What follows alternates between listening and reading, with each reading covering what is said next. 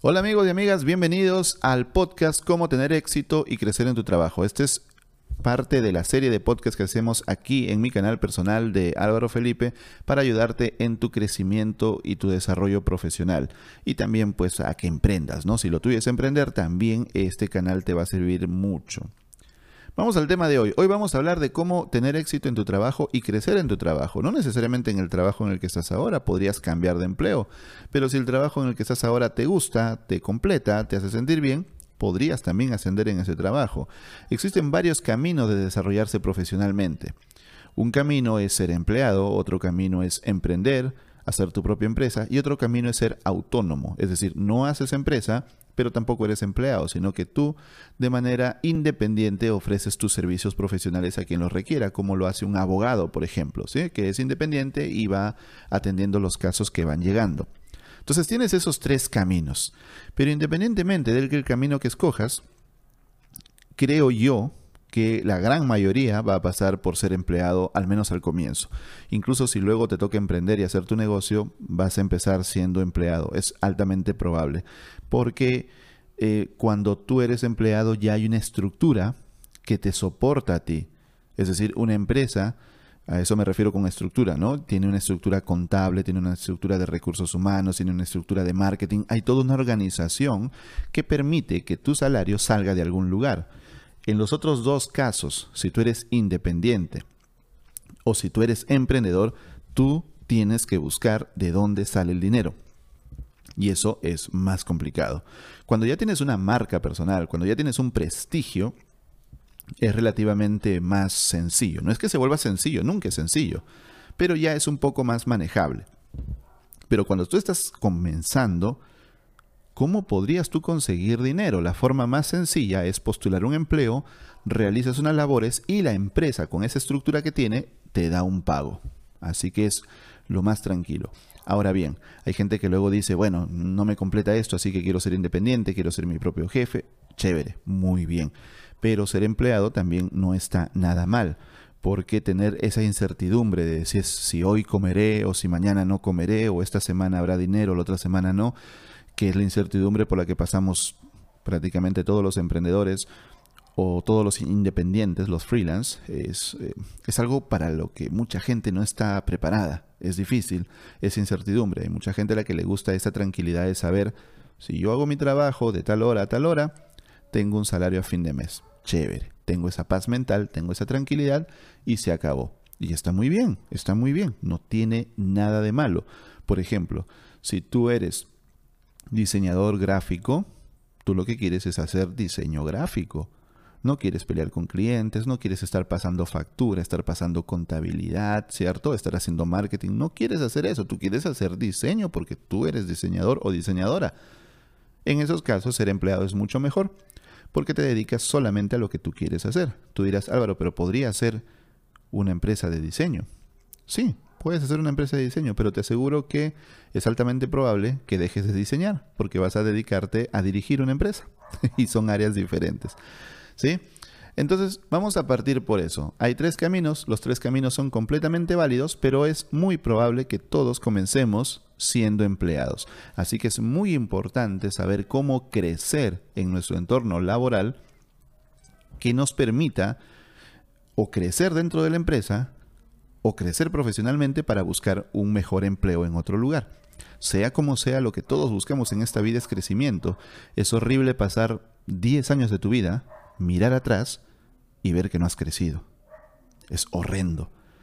Ver que esos 10 años prácticamente estás en el mismo punto que cuando comenzaste 10 años atrás, que es lo que me pasó a mí 10 años después de enseñar en colegios aquí en Lima prácticamente estaba en el lugar donde comencé y dije, no puede seguir esto así, son 10 años, así que me voy y abro mi empresa y bueno, tuvieron que pasar otros 10 años a que esta empresa le vaya bien.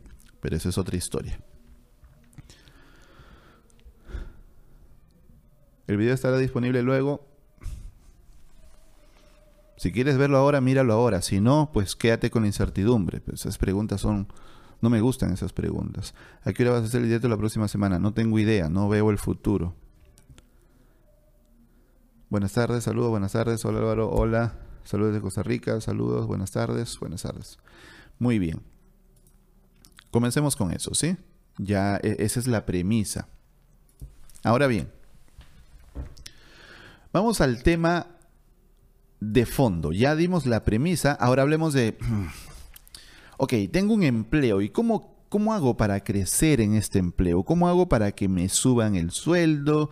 ¿Cómo hago para que me den un ascenso, es decir, un cargo más importante? ¿no? ¿Qué tal que ya el próximo mes ahora soy el jefe de mis compañeros? Ya, ya no van a ser mis compañeros, van a ser eh, mis subordinados. Hay gente que sueña con, con ascender, que está bien también, pues, ¿no?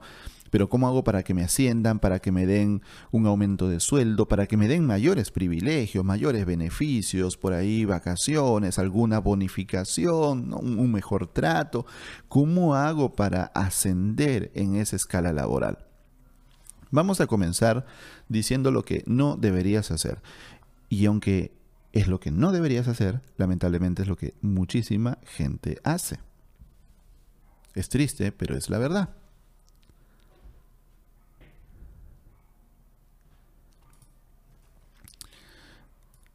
¿Qué es lo que no debes hacer para ascender?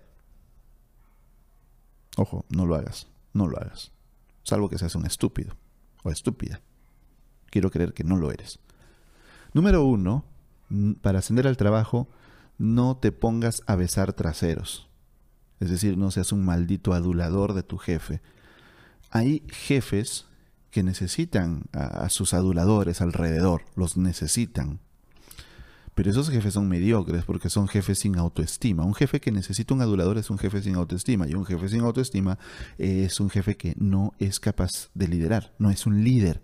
Es un tipo lleno de inseguridades. Imagínate a alguien que necesiten que le digan que, oye, sí, sí sirve, si eres bueno, ¿no? Eres un buen jefe, te ves bien, ¿no? Hoy, hoy te despertaste con una linda sonrisa. O sea, es que de verdad no tienes la autoestima lo suficientemente alta para que necesites que alguien te lo diga. Entonces, en una empresa donde hay aduladores y los, jefes no se incomodan, e, e, es una cultura tóxica, en serio. Así que deja de estar besando culos porque eso no te va a ayudar a crecer. Quizás sí en algún entorno, pero un entorno tóxico. De hecho, si tú haces eso es porque tú eres tóxico también, ¿no?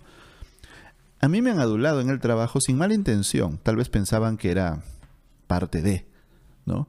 Me acuerdo que cuando venían este, personas nuevas al equipo me decían, vamos a hacer un video donde salgas tú, vamos a hacer un extracto de curso donde salgas tú, vamos a hacer un post. Y le digo, la empresa no soy yo.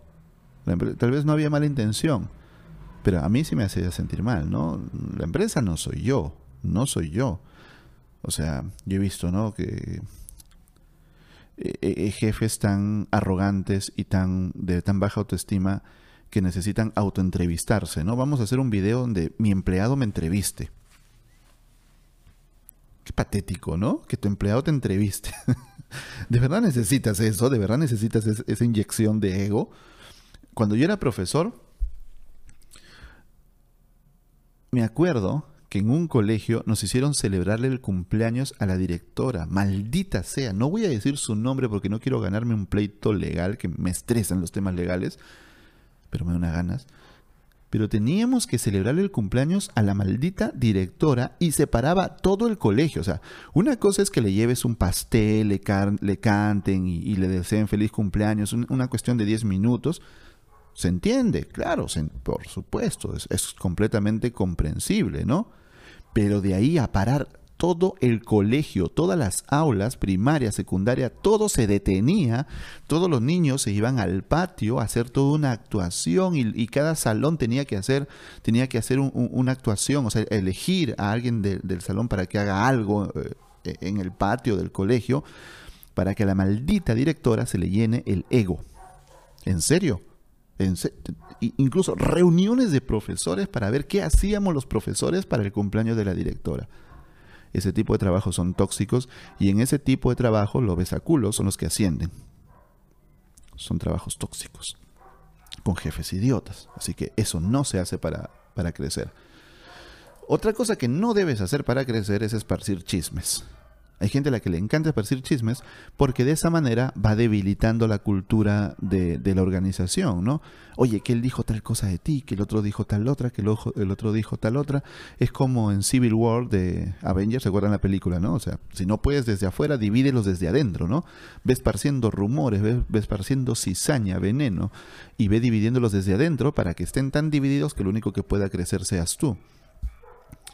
¿Te puede funcionar? Sí, pero en culturas tóxicas. En serio, en culturas tóxicas. Y también, si tú esparces chismes, es que tú eres un tóxico. Eres un tóxico y eres alguien que ni siquiera merece tener amigos. Una persona chismosa es una persona mediocre, es un perdedor. Vamos a hablar en otro live de, ganadores y perdedores, ¿ya? Pero ese es para otro momento. Entonces, eres una persona tóxica, eres un perdedor, eres una persona frustrada. Porque una persona sana, una persona optimista, no está esparciendo chismes. Está viviendo su vida, está pensando en sus objetivos. Y la tercera cosa que no debes hacer si quieres ascender es perjudicar a compañeros para escalar tú. Que es casi casi el, corolario de estar esparciendo chismes, ¿no? Cuando yo estaba en este colegio, donde les digo que había que cantarle a la directora frente a todo el colegio, literal, cuando yo estaba en este colegio, yo de muy buena intención me puse a hacer unos dibujos para para un concurso de, los estudiantes. Era un concurso de, pintura, de arte, no me acuerdo bien, han pasado más de 10 años. El punto es que yo recién había llegado al colegio y en una reunión de profesores a alguien se le ocurrió la idea de, contratar un dibujante y que el dibujante pues los, los dibuje a los estudiantes ganadores. Y yo propuse hacerlo con Photoshop. Y me dijeron, ¿y cómo un dibujo con Photoshop? Y yo les dije, sí, un dibujo, una foto, una foto se puede transformar en un dibujo con Photoshop. Sí se puede, yo lo puedo hacer. ¿De verdad? Sí, no me creían, se reían de mí. Ah.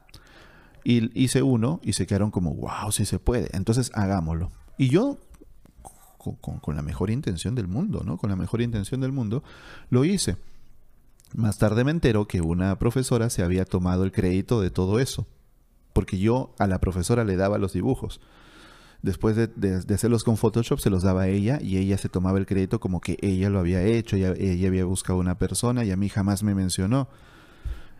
Y esa es una de tantas. ¿ah? Eh, hay, hay algo que se llama mobbing, búsquenlo, creo que es con W, mobbing, que es bullying, pero bullying laboral. O sea, es el acoso laboral cuando te, te maltratan, te echan chismes, te degradan, ¿no? Para que otros crezcan, eso es mobbing.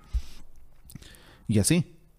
Y también recuerdo, y ahora lo veo como perdedores, ¿no? Un montón de idiotas. En ese tiempo sí me afectó, me afectó mucho. Ahora lo miro atrás y digo, esos idiotas siguen ahí en su mismo trabajito. Diez años después siguen en su mismo trabajo, no han crecido. Porque a, largo a corto plazo ganan, pero a largo plazo se quedan en su mismo lugar. Cuando yo llegué, llegué a reemplazar a una profesora que estaba embarazada. Y yo no sabía, yo contesté un anuncio del periódico. Yo vi en el periódico un anuncio que buscaban profesor yo postulé y me dieron la chamba. Y total, que una vez adentro me entero que yo estaba eh, de suplente para una profesora que estaba de licencia por embarazo. La profesora, por cosas que hasta ahora no comprendo, sospecho pero no comprendo, empezó a esparcir rumores de que yo le quería quitar el puesto de trabajo. Así.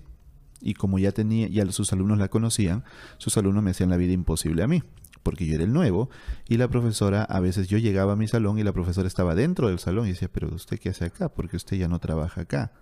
O sea, iba a volver, estaba de licencia, licencia pagada, ni, ni para decir que la habían votado, licencia pagada por embarazo, pero estaba ahí echando cizaña. Yo no lo sabía, después me enteré. Resumen, porque no, esto, esto no es para contarle mis traumas, porque no estoy traumado con esto, simplemente es una anécdota. Resumen, esa gente crece, pero crece a corto plazo. A corto plazo consigue que el compañero lo voten, que el, que el compañero se sienta mal, que el compañero por último renuncie porque se siente tan mal que... sí, ok, pero a corto plazo. A largo plazo son unos fracasados. Diez años después encuentro en, en, LinkedIn, encuentro en Facebook, por ahí a la gente en el mismo trabajo o por último poniendo Open to Work en LinkedIn. Ahí está.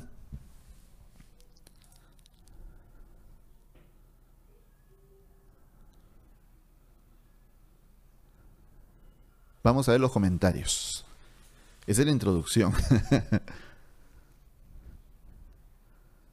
Estás agresivo otra vez. Pues, es que si ya saben cómo soy, ¿para qué vienen? ¿No? Digo yo.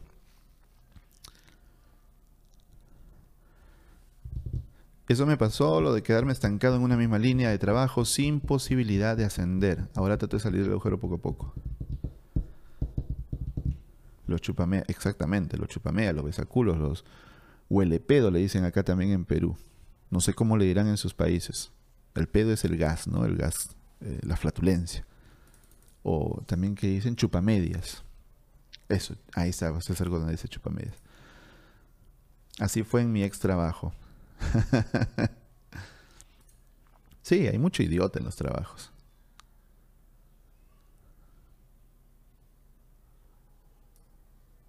Al menos de que sea la mejor directora, pero lo dudo. Es que... Miren, yo no veo el futuro, ¿ya? Yo no veo el futuro, así que no puedo decir nunca, pero yo desde, o sea, en este instante veo el futuro, lo visualizo en mi mente y digo, yo ni cagando, o sea, pediría a mis empleados que, que dejen todos de trabajar para celebrarme mi cumpleaños, o sea, me sentiría muy mal. Me sentiría muy estúpido. En serio. Si hasta cuando me decían para hacer un video un póster o todo con mi cara, decían, no, no sáquenme a mí, yo no soy de ti. Pero repito, yo no veo el futuro. Capaz en 10 años me vuelvo un idiota como esa directora, egocéntrico, y, y digo, todos dejen de trabajar y paren las máquinas porque es hora de cantar el cumpleaños a su jefe y, y, y no sé, y salir a cantar y, que las chicas salgan así a, bailar y... No creo, pero bueno. En mi trabajo hay muchos chismosos. Soy el único extranjero en la empresa y sin conocerme ya hablan mal de mí. Esos son unos perdedores. O sea, chismoso es sinónimo de perdedor. Eres un perdedor. Ahí está. ¿Por qué? Simple. Porque estás viviendo la vida de los demás. Un perdedor vive la vida de los demás. Un ganador vive su propia vida, sabe cuáles son sus metas, sabe a dónde quiere llegar. El perdedor, como no tiene nada útil que hacer, vive mirando a los demás que hacen o que no hacen. Chismoso, sinónimo de perdedor.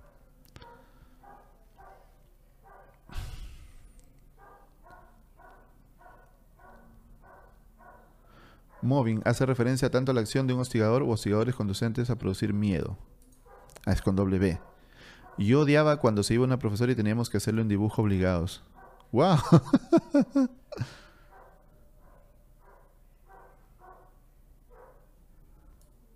ser profesor debe ser una de las profesiones más difíciles de todas. Yo, yo pensaba cuando era profesor, y lo sigo creyendo, que hay algunas profesiones que requieren vocación real, ¿no? Ser profesor, ser médico, ser policía, ser bombero. Esas cosas requieren vocación de verdad. Obviamente hay gente que no tiene la vocación y está metida ahí porque no, no, no sabe por qué, para qué se metieron. Quizás sus papás los obligaron a estudiar para ser profesores. No sé.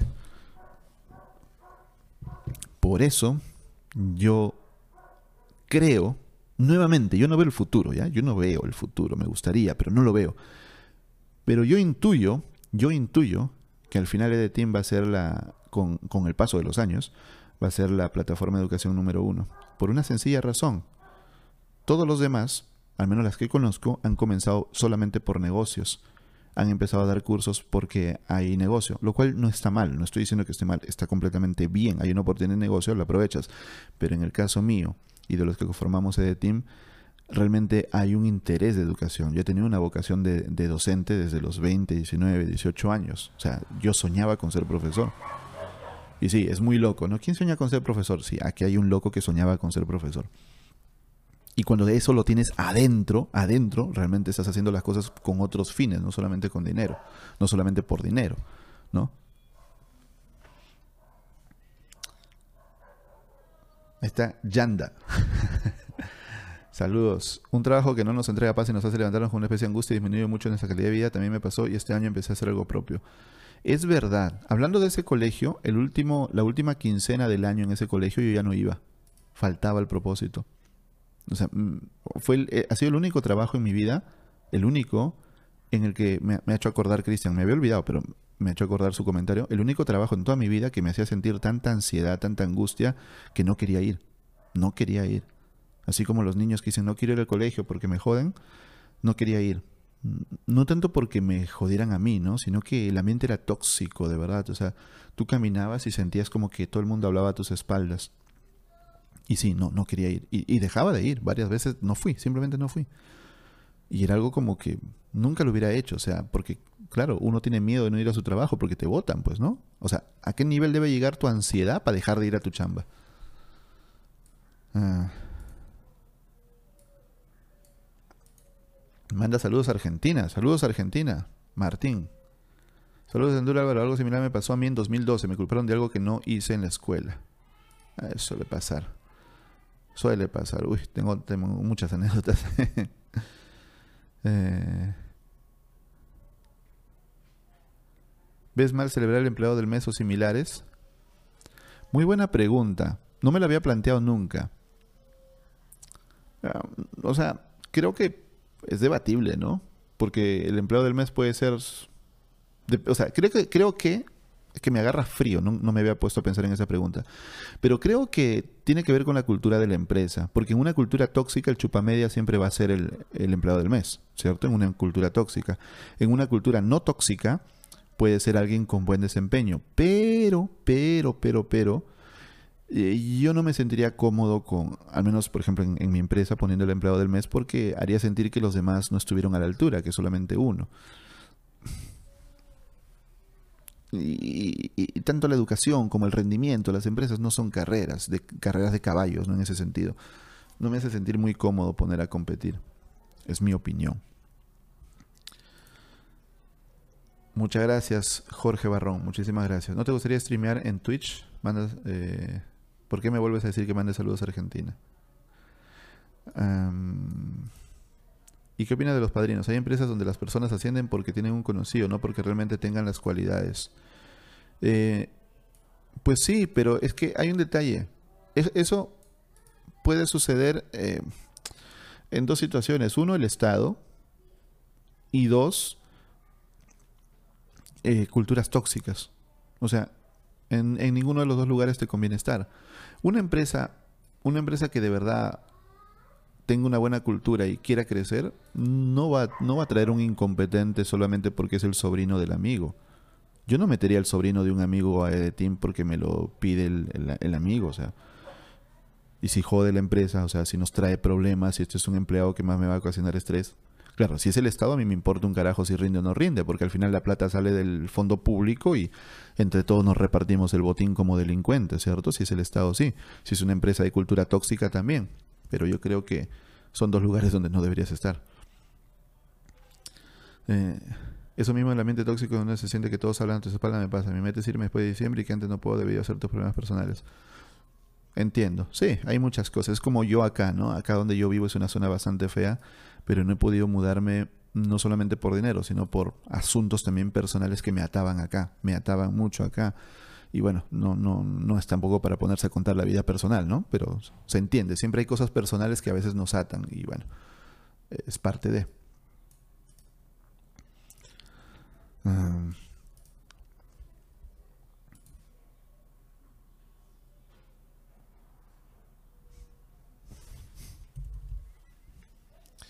Bien. Ya terminé de leer la primera parte de comentarios. 93 usuarios simultáneos, 93 personas ahorita viendo el podcast. Así que muchas gracias por asistir. Llevamos media hora, wow, qué rápido pasa el tiempo. Bueno, vamos ya. Ahora sí, habiendo dicho lo que no debes hacer, no ser un mediocre, no ser un chupamedias, vamos a lo que sí deberías hacer para crecer. No solamente crecer en la empresa, sino crecer tú profesionalmente. Porque si tú creces profesionalmente, y eso es lo que le digo al equipo de The Team, y cualquier miembro del equipo de The Team puede dar fe que yo lo digo internamente en privado, háganlo por ustedes, porque si mañana o el otro año o cuando sea están en otra empresa, ese conocimiento, ese, ese crecimiento es para ustedes, se lo llevan con ustedes. No es como que yo te pongo una laptop en tu escritorio y el día que te vas te digo, oye, esa laptop es de The Team, déjala pero tu crecimiento, tu conocimiento, tu aprendizaje, eso se va contigo, a donde tú vayas se va contigo. Así que hay que crecer no solamente para ascender en la empresa, sino para uno mismo ser un mejor profesional. ¿Sí? Entonces, vamos ahora sí a, los, a, lo que sí deberías hacer. ¿sí? Yo tengo mis notas acá, me van a perdonar que mire para un costado, pero para es que no, no, no, hablarles cualquier cosa, las he anotado, ¿sí? Para tener mis ideas en orden. Mm, espérense, espérense, espérense, espérense, espérense. Mm. Mm. Ok. Voy a ordenarlas. ¿sí? Denme un segundo nada más. Es que son varias ideas y quiero darles un orden lógico. Entonces...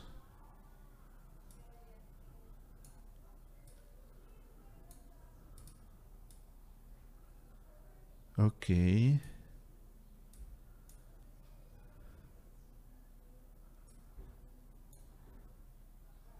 Este para acá. Este para acá. Este para acá y este para acá. Ahí está. Listo. Son, espérense, déjenme contar, son seis, ocho consejos. Ocho consejos. Seguramente hay más, pero yo escogí para este podcast ocho. Ocho consejos. Así que comencemos con el número uno. Consejo número uno para rendir. No, rendir no. Consejo número uno para triunfar en el trabajo y ser un mejor profesional. Conviértete en un eliminador de estrés. Cuando una empresa contrata a un empleado, lo que busca es un eliminador de estrés. Nuevamente estamos asumiendo empresas no tóxicas. Porque así como hay personas tóxicas, hay empresas tóxicas. ¿ok? Estamos asumiendo que es una empresa con una cultura decente y respeto a las personas. ¿ya? Bien, conviértete en un eliminador de estrés, no en un creador de estrés. Un empleado que es creador de estrés va a terminar siendo despedido, necesariamente. ¿Qué significa ser un eliminador de estrés? Número uno, cuando hay un problema, propon soluciones. Propon soluciones. Vamos a suponer que yo te contrato para atención al cliente. ¿Sí? Atención al cliente. Listo. Es normal que en la primera semana o las primeras dos semanas, y, eso pasa en cualquier trabajo, no solamente en atención al cliente, haya un periodo de adaptación. Porque tú, aunque tienes experiencia en el puesto, tienes que adecuarte a cómo trabaja esta empresa, porque todas las empresas trabajan diferente. ¿A quién es quién, no? Cuando pido, cuando necesito a alguien, ¿a quién se lo pido? ¿A él, a ella, a, a quién, no? Conocer al equipo, conocer los procesos, etcétera. Es normal. Toda empresa tiene que asumir un periodo de adaptación en, la, en el cual le va a pagar al empleado prácticamente a cambio de nada. Prácticamente no va a trabajar, no va a producir porque se está adaptando. Es el precio que hay que pagar. Por eso para una empresa es costoso hacer rotación de personal. Porque cada rotación implica para pagar un periodo de adaptación en el que pagas a cambio de nada. Es que nadie es mago para producir desde el día uno. No se puede. Bueno, entonces, pero ya supongamos que pasó tu periodo de adaptación, así que ya conoces los procesos. Ocurre un problema. Si ocurre un problema, lo que no deberías hacer es ir donde tu jefe y decirle, jefecito, mira, hay un problema, pasó tal y tal y tal y tal. La estás cagando. ¿Sabes por qué? Porque tú lo que estás haciendo es generar estrés a tu jefe. Le estás diciendo, jefe, hay un problema, por favor resuélvalo usted. Seguramente usted está haciendo algo muy importante, pero no me importa. Yo vengo a traerle mis problemas a usted. ¿Te das cuenta? Terrible. Uno está ocupado. el jefe puede estar haciendo algo muy importante. Tú llega con propuestas. Llega con propuestas. O sea, hay un problema. Siéntate y piensa en qué soluciones posibles pueden haber. Solución A, solución B. Ok, tal vez tú no tienes la autoridad para tomar la decisión, pero sí puedes llegar con propuestas. Qué diferente cuando llegas al jefe y dices, jefe, mire, ocurrió tal problema. Y le explicas, pum, pum, pum, pum, pum. Yo propongo que lo podemos resolver así. ¿Qué le parece? ¿Está de acuerdo? Sí, se acabó. Listo. En el caso uno, tú le estás diciendo al jefe, resuélvelo tú, estrésate tú, complícate la vida tú, y luego me dices qué hacer. Ese empleado no va a crecer. Eh, es más, es probable que el jefe luego no quiera hablar con ese empleado porque va a saber que te va a traer problemas.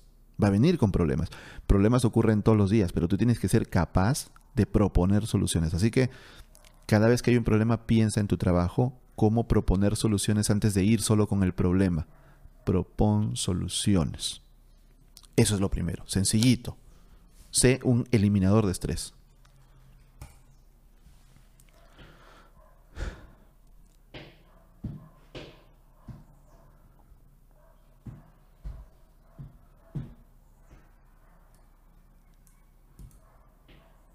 ¿Cómo manejas el tema de que alguien importante de tu empresa quiera cambiarse a otra, dado que tendrías dos dilemas, el pensar en el bien de la compañía y en el bien del trabajador?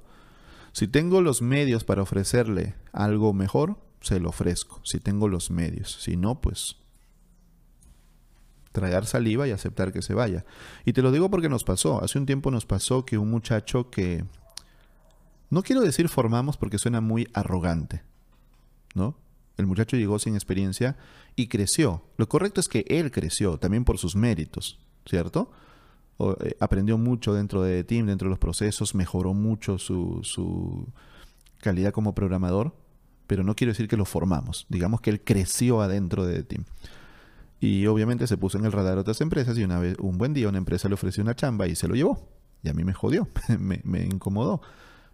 Y obviamente también pues hay que entender que el muchacho quiere crecer, así que nada, tragar saliva y bueno.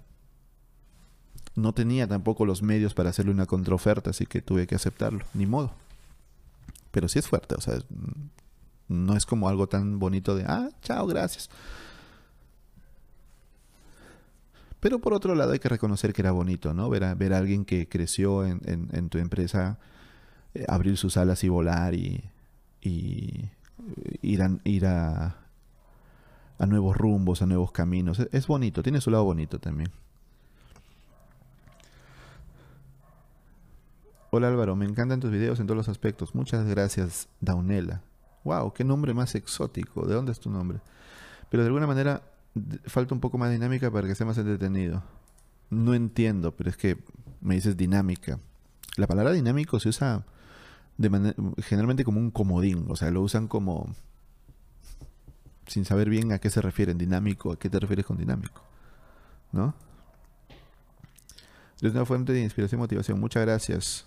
RR. Eso es más una actitud que si no existe en la empresa, el empresario puede ayudar a desarrollarlo, puede ser parte de una cultura. Bueno, me perdí el contexto, no sé exactamente a qué te refieres, Cristian. ¿Cómo conseguir un buen socio? Hmm, ese es tema para otro live. Aunque también hemos hablado de socios en, eh, en este podcast. Vea, hay un video que se llama Los errores de los emprendedores novatos, donde hablamos de los socios también. Mi nombre es de USA, USA. Ah, wow, qué chévere. En mi trabajo anterior propuse un proyecto a mi jefe que fue aceptado, pero los ingenieros que tenían tomaron el proyecto que empecé y me excluyeron del desarrollo. Eso me llevó a buscar oportunidades. Eso pasa muy seguido, muy seguido. Yo me acuerdo, me has hecho acordar una anécdota. Yo trabajaba en un colegio del cual tampoco quiero decir el... miento, sí quiero decir el nombre, pero no lo voy a decir para no meterme en, problemas legales. Ok, pero bueno. Estaba en un colegio muy conocido acá en Lima, muy, muy conocido, que tiene muchísimas sedes. Y yo llegué con la idea de, de hacer un aula virtual. Estamos hablando del lejanísimo 2007, 2008 más o menos. ¿sí? Llegué con un proyecto, se lo presenté al director, le encantó. Dijo, wow, esto es tremendo. Y me pasó lo mismo que a ti. Me sacaron del proyecto. Eh, pero ¿saben qué es lo más curioso? Que el proyecto que hicieron ellos era una porquería. Era una absoluta porquería. Era todo amiguismo. Y ahí también es la cultura tóxica, pues, ¿no? Eh, justo lo que decía, no me acuerdo quién lo dijo. Se me fue el nombre, perdón, pero justamente eso del amiguismo, de hacer ascender porque son amigos. Eh, entonces, yo me acuerdo que les hacían clases a los profesores para hacer sola virtual y como un mes, como un mes les enseñaron a hacer el banner de su curso con Photoshop. El banner que diga bienvenidos a mi curso de química, por ejemplo, con Photoshop. Un mes. Un mes para eso. En vez de poder haberles enseñado a usar herramientas para educación online, ¿no? A subir sus recursos, a hacer estrategias para acercar a los... No. Un mes enseñándoles a hacer su banner con Photoshop. Y ese era el equipo para hacer el aula virtual. 12 años después, llega la pandemia y no tienen aula virtual. Me da ganas de decir una grosería, pero me, voy a aguantar. Pero bien hecho, bien hecho. Bien hecho. Mientras que yo tengo una plataforma de educación online que está entre las más reconocidas de toda Latinoamérica. ¿Qué tal? ¿Mm? Tiempo al tiempo. Las cosas toman su tiempo, pero llegan.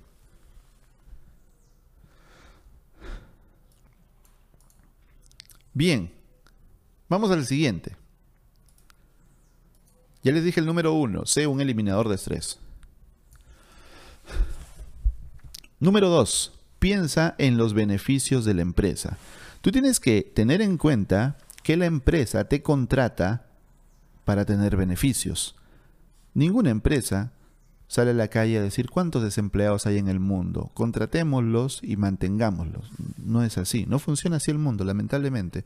Aunque a veces queremos ayudar, pero ponte en el lugar de la empresa. A veces el que está del otro lado lo puede ver como que la empresa no tiene alma y que no tiene empatía, pero no, no siempre es así. Por ejemplo, yo quisiera ayudar a mucha gente, pero lamentablemente si esa gente no rinde y al no rendir arrastra a la empresa a una serie de errores y de errores y de errores que pueden hacer que la empresa que le va bien empiece a retroceder en su crecimiento, lamentablemente hay que prescindir de esa persona. Sí, puede dar pena que se va a quedar sin empleo y todo, pero ¿qué puedo hacer? Es una persona que atrasa el crecimiento de la empresa. Entonces, tú debes pensar en los beneficios de la empresa. O sea, sí, sí, sí. Y eso no es ser un chupamedias ni nada. Entonces, tú piensas qué es lo que yo puedo aportar para que la empresa crezca de manera proactiva. ¿Sí? Por ejemplo, lo que dijo el amigo, que se me fue el nombre, perdóname, pero de que propuso un proyecto. Sí, hay empresas con cultura tóxica que no te van a valorar, ok, pero siempre uno puede proponer cosas que puedan beneficiar a la empresa. Uno puede trabajar en lo más, o sea, de toda tu lista de tareas tú puedes detectar qué es lo más importante. Yo estaba leyendo un libro, no recuerdo qué libro fue porque he estado leyendo varios en las últimas semanas, como tres o cuatro, pero en uno de ellos decía el caso de un muchacho que llegó jovencito a un trabajo, jovencito, jovencito, llegó a un trabajo, y como no tenía mucho que hacer, porque como era recién eh, pasante o practicante, algo así, le dejaban pocas tareas y tenía mucho rato libre. Entonces lo que hizo, lo que hizo fue empezar a eh, leer documentos, a investigar sobre la empresa, a aprender más sobre la empresa y detectó algunas cosas en las que se podía hacer ahorros no me acuerdo qué era, la empresa compraba algunos productos, de verdad no recuerdo el detalle, pero detectó que esos productos eran innecesarios o se podía comprar una versión más económica sin que haya prejuicio para la empresa. Entonces, eh, hizo un plan, lo propuso, se implementó, la empresa se ahorró un buen billete con eso y el muchacho ascendió, de ser practicante ascendió con algo tan sencillo como simplemente preocuparse de verdad por la empresa y por los beneficios de la empresa. Toda persona que se preocupa por los beneficios de la empresa va a ascender. Es inevitable, porque no estás limitado a hacer tu chamba. Y no estoy hablando de trabajar horas extra, ¿ah? simplemente de manera inteligente ver qué le falta a la empresa, en qué puedo aportar a la empresa. Incluso esto puede servir para conseguir trabajo. Yo he contratado gente que me mandan un correo diciéndome, oye, mira, veo que te falta tal, tal, tal, yo lo puedo hacer por ti, y no se queda como, tienes razón, necesito eso. Contratado. Así es sencillo, así es sencillo.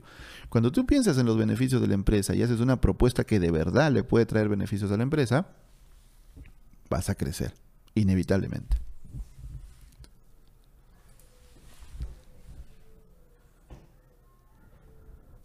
Yo no diría bien hecho porque hay muchos niños perjudicados. Hecho es con H al inicio, así que tal vez seas uno de los perjudicados. Me vas a perdonar la franqueza, de verdad. ¿Qué tienen que ver los niños en esta historia? Los niños son perjudicados cuando les dan educación basura. Basura. ¿Tú qué crees? ¿Que un colegio que en 2020 no tiene una maldita plataforma de educación online es un buen colegio? ¿Tú de verdad crees que le está dando buena educación a los niños? No. Es un colegio que le sigue enseñando cuándo Colón llegó a América en pleno 2020 cuando el niño lo puede encontrar en Google y le toman un examen de cuándo Colón llegó a América y les dicen prohibido sacar su celular. ¿Para qué? Dime, ¿para qué? Por favor. Esas cosas sí me, me, me joden, me enojan esas cosas, en serio. Es que de verdad, es educación basura. Es mafia. Yo la conozco porque he estado adentro, adentro de eso. Y he visto la mafia de la educación, que solamente es ganar dinero como sea.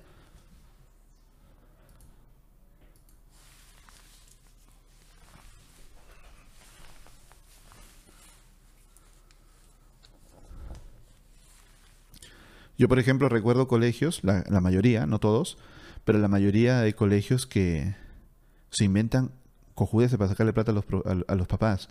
Por ejemplo, las niñas, las mujercitas, tienen que ir con unos lazos en el cabello, ¿ya? Amarrado el cabello. Ok, hasta ahí se entiende, porque la lógica es que si están escribiendo en el cuaderno, el pelo les cae en toda la cara, en todo el cuaderno. Ok, es entendible que se amarren el cabello. Pero tienen que amarrarse el cabello con lazos con el color del colegio y que tienen la insignia del colegio bordada. Y esos lazos solo lo venden en el colegio y cuestan 20 veces más de lo que cuesta un lazo común y corriente afuera en la calle. Y si no llega la niña con ese lazo, con los colores y la insignia del colegio, no entra a clase. No entra, en la puerta se queda, la devuelven a su casa. La niña pagó su pensión, o bueno, los papás de la niña pagó la pagaron la mensualidad y no les están dando la educación que deben darles por un lazo. Porque su prioridad es sacarle plata como sea a los papás y no la educación. Así que cuando me vienen a mí a hablar de que los niños perjudican, más bien veanlo del lado del, del otro lado. Los niños en este punto se han perjudicado solamente en la parte social, porque sí, es feo que los niños estén encerrados en casa y no puedan salir, ver a sus amigos, jugar, que es la única parte para mí importante de los colegios. Yo solamente por eso mandaba a mi hija al colegio, porque no quiero que esté sola y no aburrida. Pero por otro lado, es un beneficio. Han dejado de recibir educación basura, los papás estaban ahorrando el dinero que le pagaban a un colegio chantajista y además se han, han, desnudado todas sus carencias los colegios. Se han desnudado. Los colegios que decían, sí, que tenemos la última tecnología, sí, que nosotros sabemos cómo hacer de tu hijo un triunfador, acaban de demostrar que eran puras mentiras. Así que es un beneficio. Porque cuando tú descubres al estafador, ¿es un beneficio o no? Es un beneficio.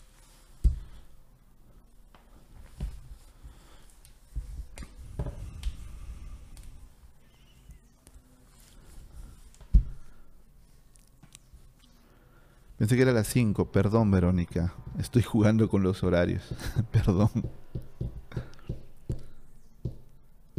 Bueno, ya probé las 4, ya probé las 5, ya probé las 6 y las 7. Ya la próxima semana fijo un horario, ¿ya? Fijo un horario y, ya para quedarnos ahí. Estoy probando para ver cuál es el mejor de los horarios.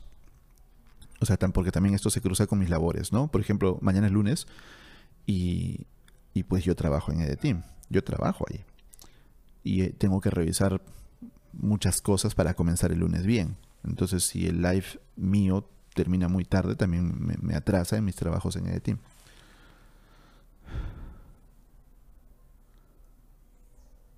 Claro, de hecho, pero igual gastarán. Entiende el contexto en el que te hablo. Yo no defiendo el colegio. Sí, sí, tienes toda la razón. Yo no entendí tu contexto. Yo soy un retrasado mental. Está clarísimo. Tema cerrado. El sistema nunca propone un reto para los estudiantes, ni antes ni ahora. Mis hermanos están todo el día despreocupados porque la editora dijo que van a pasar igual, saquen o no buenas notas. Es que la educación en general está mal. Y eso no es de ahora, eso no es de ahora, eso es de... Cuando yo era profesor estaba mal. Los exámenes eran de pura memoria, pura memoria, no eran exámenes de raciocinio, de lógica, de criterio. Eran memoria, decía, pero ¿Para qué necesitas un examen de memoria? Necesitas una forma de evaluar correctamente es que los niños hagan algo. O sea, que con su aprendizaje desarrollen algo. Por eso es que cuando empecé EDTeam comenzamos con proyectos. Los que hayan conocido EDTeam desde sus inicios, los primeros cursos siempre eran así, con un proyecto final, porque eso fue lo que yo aprendí. La memoria no sirve de nada, tienes que hacer algo, con lo que aprendiste, haz algo. Y ahí recién el conocimiento se impregna y ya los profesores pueden evaluar ese desempeño. En fin, nos estamos desviando. Nos estamos desviando. O sea, para mí está clarísimo. O sea, la educación en casi su totalidad es basura. ¿Cómo, o sea, ¿cómo le puedes llamar? Yo sé, que hay casos en que hay excepciones, como por ejemplo colegios rurales donde los profesores hacen magia, o colegios nacionales donde los profesores no tienen un gran sueldo y ellos con sus medios tienen que hacer prácticamente magia para rendir. Ok, ok, sí, hay excepciones.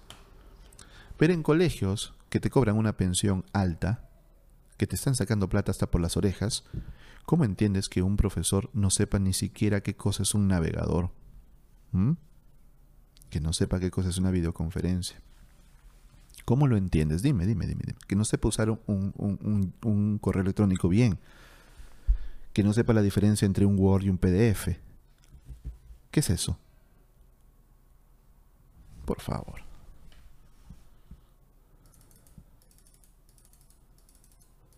¿Conoces un colegio en Lima que recomiendes? No, de verdad no. No es que no recomiende, no es que todos sean malos, es que los que conozco no los recomiendo ninguno. Quizás por ahí hay alguno bueno, pero de los que conozco, ni uno.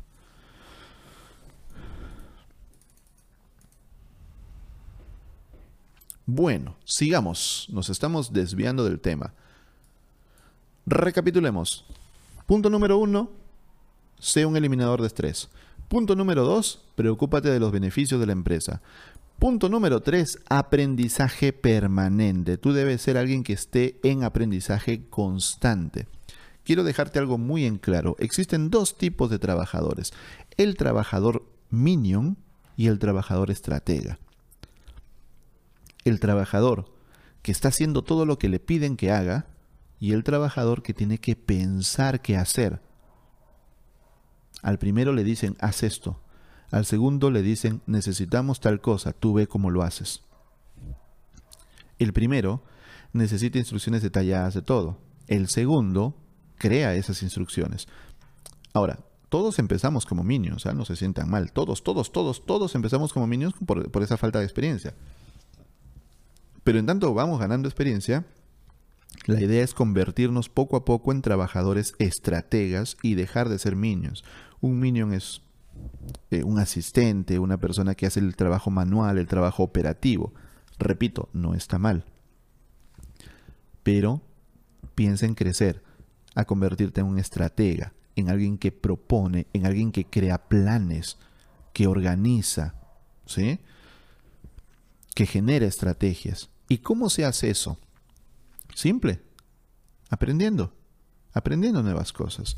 ¿Te acuerdas del muchacho que te dije hace un rato que tenía tiempo libre y ese tiempo libre lo aprovechó para estudiar sobre la empresa y detectar en qué podía mejorarse? Y ascendió.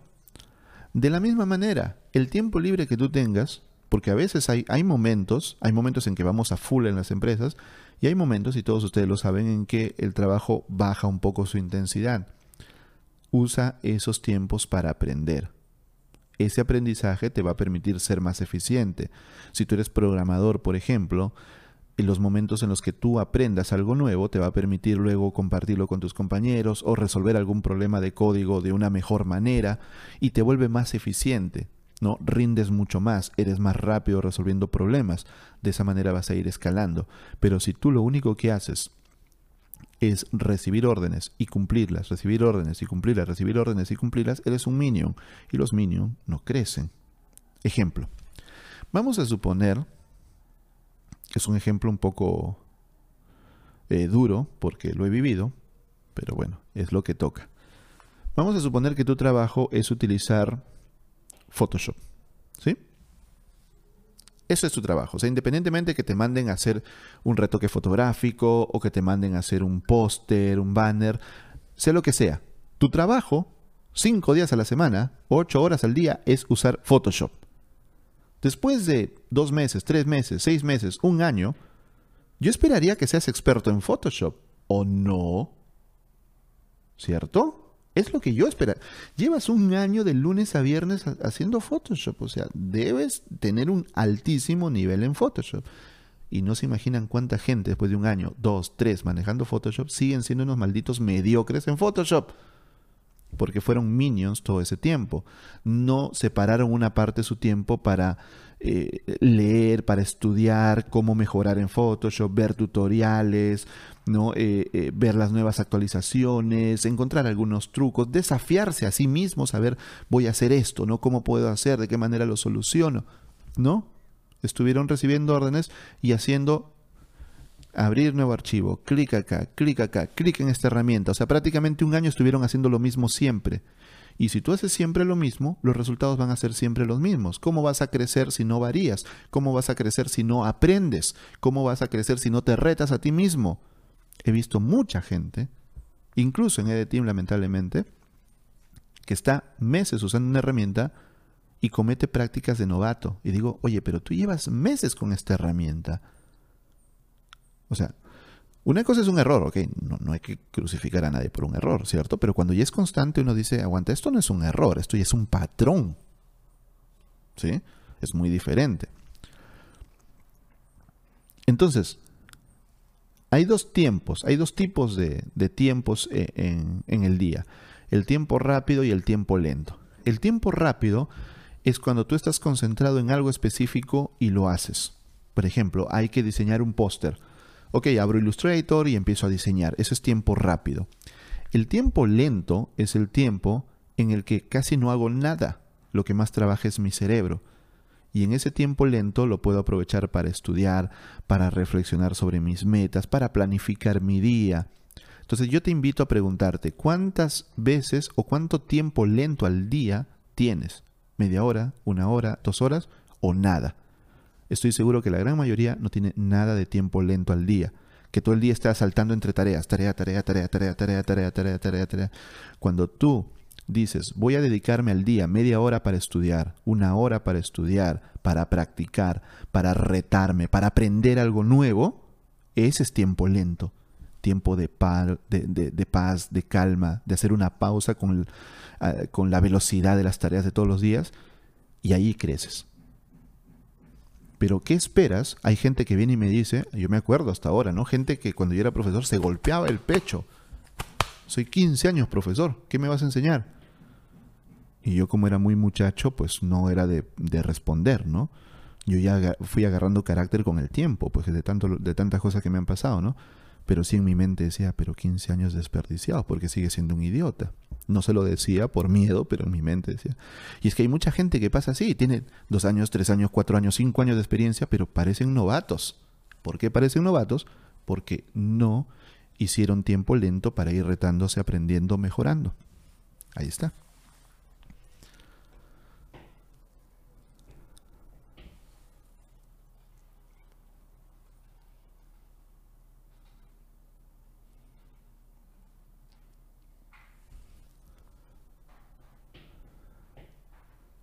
¿Le pedirías a un colaborador tuyo que se capacite por su cuenta buscando en Internet en vez de capacitarlo tú? Claro, si el recurso que necesitamos para que se capacite está en otro lado, pues que se capacite en otro lado. Lo importante es que se capacite. Yo me acuerdo que, por ejemplo, una chica que trabaja con nosotros, le dije, oye, necesito que aprendas Power BI, que es una herramienta de Microsoft. Necesito que, aprendas, y no tenemos curso en Team, pues, ¿no? Busco un curso, me dice cuánto cuesta y te lo pago, ya está. Ella buscó y encontró un curso gratis y me dijo, voy a comenzar con este curso gratis y luego ya vemos otro. Y ya. Al final no usamos Power BI, encontramos otra herramienta y nos fuimos con esa otra herramienta. Pero es que si yo no tengo los recursos para capacitar a mi personal, pues obviamente tienen que buscar afuera. Ahora, si hay un curso dentro de Team, pues obvio, ¿no? O sea, tenemos el curso. Ya, cuando tú lo aprendas y si quieres algo más avanzado y no lo tenemos, buscamos afuera y lo pagamos, ¿sí? Pagamos cursos, pagamos libros, pagamos por aprendizaje en nuestro equipo también. Yo pasé de ser un trabajador Minion a un estratega, pero estoy volviendo a ser Minion porque mi jefe últimamente pasó a escuchar propuestas o sugerencias a aquí se hace lo que yo digo. Uy, otro motivo para irme después de diciembre. Claro, está muy bien. Jessica Alexandra Ríos. se me fue el contexto en que lo dijo. Eso pasa porque no les interesa trabajar de ellos realmente, lo hacen porque les toca.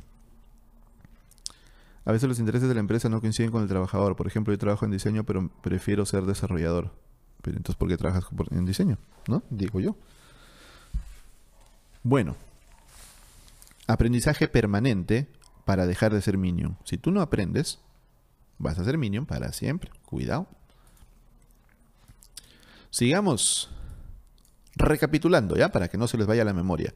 Número uno, sea un eliminador de estrés. Número dos, piensa en los beneficios para la empresa. Número tres, aprendizaje permanente para dejar de ser un minion. Número cuatro, uy, esta me encanta. Si cometes un error, solucionalo. Solucionalo.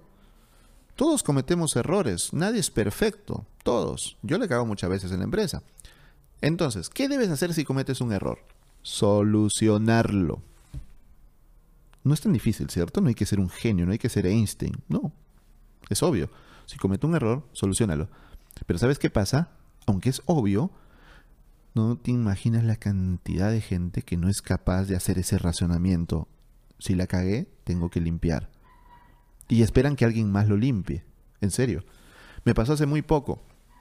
Hace muy poco estábamos haciendo un video para YouTube y tenía una persona encargada de investigar un tema ¿sí? Y le dije el día anterior, estaba bien lo que había hecho, pero le dije, necesito este detalle. Había un detalle que había un hueco en la historia. Los que me conocen saben lo obsesivo que yo soy con, con la educación o con la explicación. O sea, no me gusta que haya huecos, ¿no? Que la gente diga, ¿y, cómo de A pasaron a C sin pasar por B antes, ¿no? Entonces le dije, necesito que investigues esto, por favor. Ya me dijo, perfecto. Al día siguiente, cuando voy a grabar el video, estoy viendo la información y lo que había pedido no estaba. Y le dije, oye, te pedí que hagas esto, no lo hiciste. Si es verdad, fue mi error, lo siento, asumo mi error. Y ya, eso fue todo. Y yo me quedé como, ¿qué es asumir mi error? ¿Qué carajos es asumir mi error?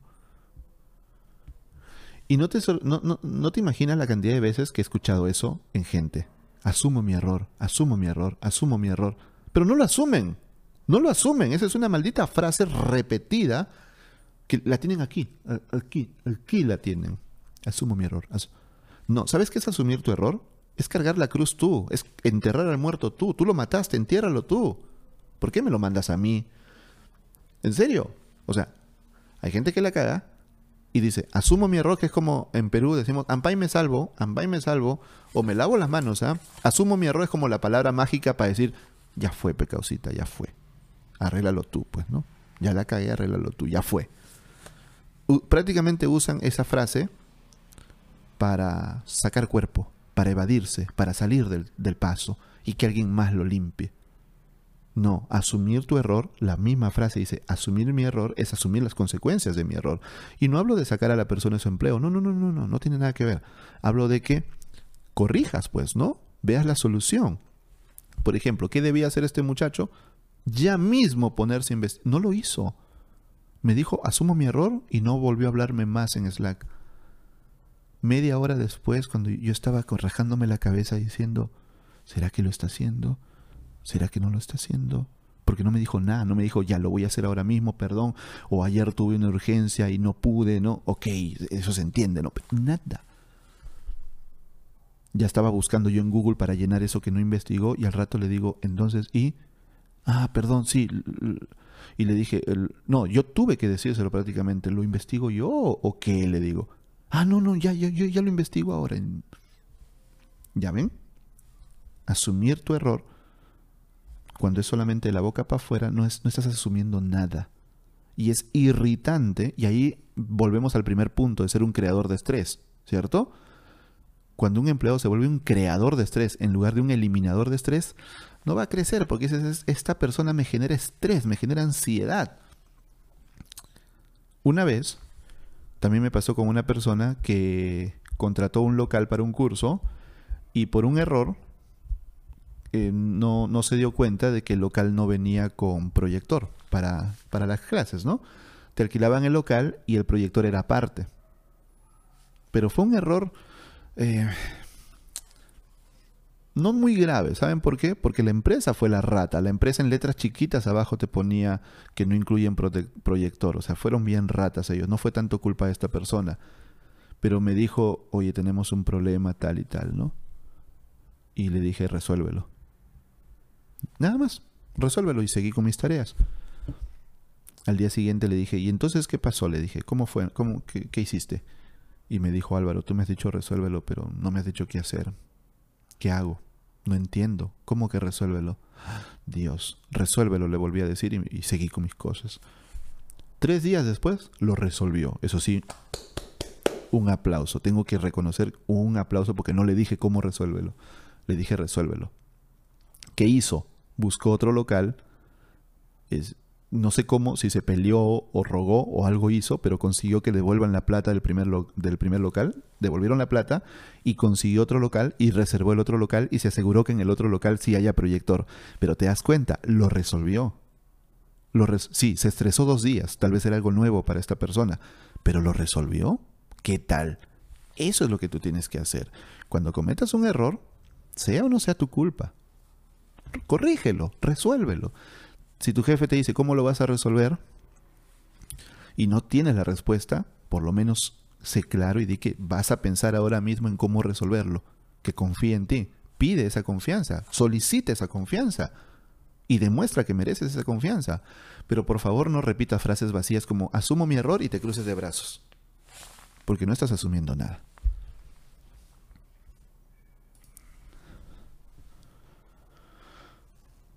Veamos los comentarios.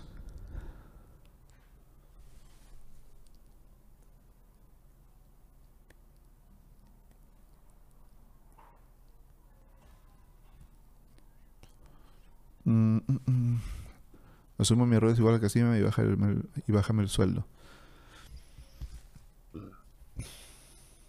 A mí me pasó con una persona, yo nunca voy a decir nombres porque es de absoluto mal gusto, pero me pasó con una persona así, que la cagó, la cagó feo, pero feo, feo, feo, feo, feo, feo, feo, feo. ¿Ya? Y yo me enojé, claro, me enojé.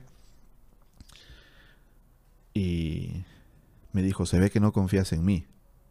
Entonces, si tú quieres, si, te parece que no doy la talla, eh, puedes relevarme mi cargo y buscar otra persona. Me quedé como, ah, ok, bueno, despedido. Y luego me dijo, no, pero es que yo lo que quise decirte era que, que yo sí estoy comprometido. O sea, con esa frase quise decirte que estoy comprometido y que, y que este podría poner mi puesto a disposición, ¿no? Para que tú veas que de verdad estoy comprometido. Y digo, pero, pero no, tú me has dicho que si no creo que, que busque otra persona. Yo te he tomado la palabra, yo no te iba a votar, tú mismo me dijiste busca a alguien más. Entonces me hace recordar con lo que me dices, ¿no? Si alguien, si alguien dice, asumo mi error como quien decir castígueme, díganmelo con todas sus letras. Álvaro, bájame el sueldo a la mitad. Encantado, encantado. Sueldo a la mitad. ¿No? Entonces, no hagan eso. Solucionen las cosas. demuestren que ustedes valen para la empresa. Y recuerden algo más importante no es solo por la empresa, es por ustedes. Empresa donde vayan, si tú logras tener esas capacidades, vas a crecer donde vayas, donde vayas. Si tú eres un solucionador de problemas, eres un eliminador de estrés, eres alguien que piensa en el beneficio de los demás, eres alguien que está en constante aprendizaje, ¿tú qué crees que no vas a destacar? Eres un superhéroe.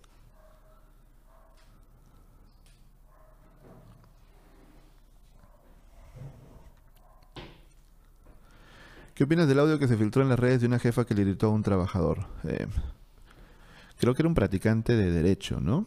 No, no escuché el audio. No escuché el audio. Leí la transcripción. Así que no puedo opinar al respecto. No puedo opinar al respecto. Así de sencillo.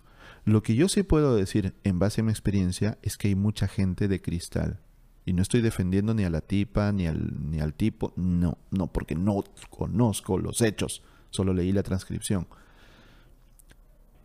Pero hay mucha gente de cristal, en serio. Una vez llegaron unos pasantes aquí de Team, eran cuatro chicos, ¿ya?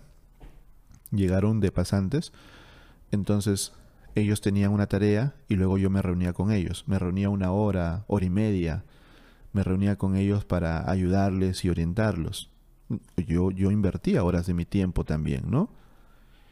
Y me acuerdo que yo les, les metía prisa, ¿no? Les decía, mira, eh, por ejemplo, un niño, un muchacho, no, un niño no, muchacho, un muchacho titubeaba y todo se ponía nervioso y le decía, necesito que seas más rápido al hablar, ¿no? Tengo otra reunión, no tengo tiempo. Me, me hacían todo un texto y en la reunión lo leían y le decía, oye, si el texto está ahí, yo también lo puedo leer. ¿Para qué tengo esta reunión? Yo también lo puedo leer. A un muchacho le pedí específicamente una tarea, específicamente una tarea, como este otro caso, y no la hizo. Así que el día siguiente decidí que este muchacho no seguía. Dije, bueno, si, él, si yo pido algo específico y no lo hace, no sigue. Chao. Muy bien. Los otros tres decidieron eh, hacer su equipo de Power Rangers e irse junto con él. No, si lo votas a él, nos vamos todos. Bueno, váyanse. Pues. no pasa nada, ¿no? O sea, váyanse. Listo. Ese día llegaron un montón de comentarios a Twitter y a YouTube insultándome. A mí, a mí, ni siquiera de Tim, a mí. Que soy un explotador, que maltrato a los pasantes, así. Pero incluso se crearon cuentas con mi nombre y con el nombre de Alexis, mi socio, para los que no lo conozcan. Insultando en Twitter y en YouTube. No sé si en Facebook, en Facebook no tengo ni cuenta, así que no sé. Ahora ya tampoco tengo cuenta en Twitter, así que no sé. Pero se crearon un montón de cuentas insultando, insultando, llenando de comentarios para insultar. El mundo es muy grande. Lo, la, la, la forma que tengo yo de vivir es que si no conozco el detalle de algo, no opino. No opino porque puedo cometer una burrada. Yo no sé si el tipo era un incompetente, yo no sé si la jefa era una loca, no sé. Así que mejor me callo. Listo. Porque sí hay jefes locos, por supuesto, hay jefes tóxicos, idiotas locos, pero también hay empleados de cristal, así que están con sus con su lima y los rosas y violencia laboral, violencia laboral. Hay de todo.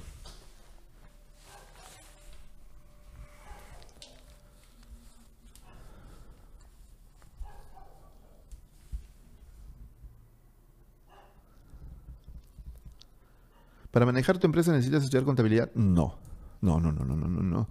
Pero sí necesitas un contador.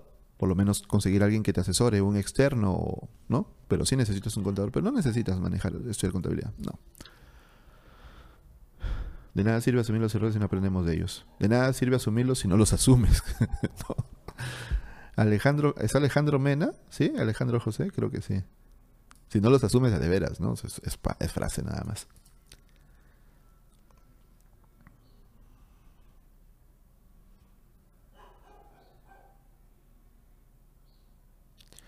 Si la única forma de solucionar es poner tu plata es válido, ¿no? Hmm, muy buena pregunta. Supongo, pero no lo sé. Me ha pasado algunas veces que empleados míos me dicen, ya, descuéntame a mí. Usted me ven como un viejo cascarrabias, pero pregúntenle a cualquier miembro del equipo. Soy, soy bien jodido cuando es rendimiento. Pero cuando son cosas de plata o cosas personales, yo no puedo con esa vaina. No, yo no les descuento. Antes de ser renegado, ya, y al final les pago al contador, le digo, págale completo, no va a ser tan rata estar descontando, ya pasó ya. En serio, ¿ah? Pero, así que no sé, no sé, a mí me, me, duele chocar con la plata de la gente. ¿Se debe trabajar con amigos o gente capacitada al emprender? Gente capacitada, si son tus amigos, pues mejor, pero es altamente probable que no sean tus amigos. Tratar de conseguir ser una persona proactiva en el trabajo. Daunela, me quedé con la duda de, cuál es la, Me decía ser más dinámico. Y no, estoy siendo sarcástico, sino de verdad me quedo con la intriga. ¿Qué me, ¿Qué me sugieres tú? Porque yo estoy para escuchar. Tratar de conseguir ser una persona proactiva en el trabajo que te toque hacer es una de las maneras de crecer tanto individual como para la empresa. Ya llegué tarde como...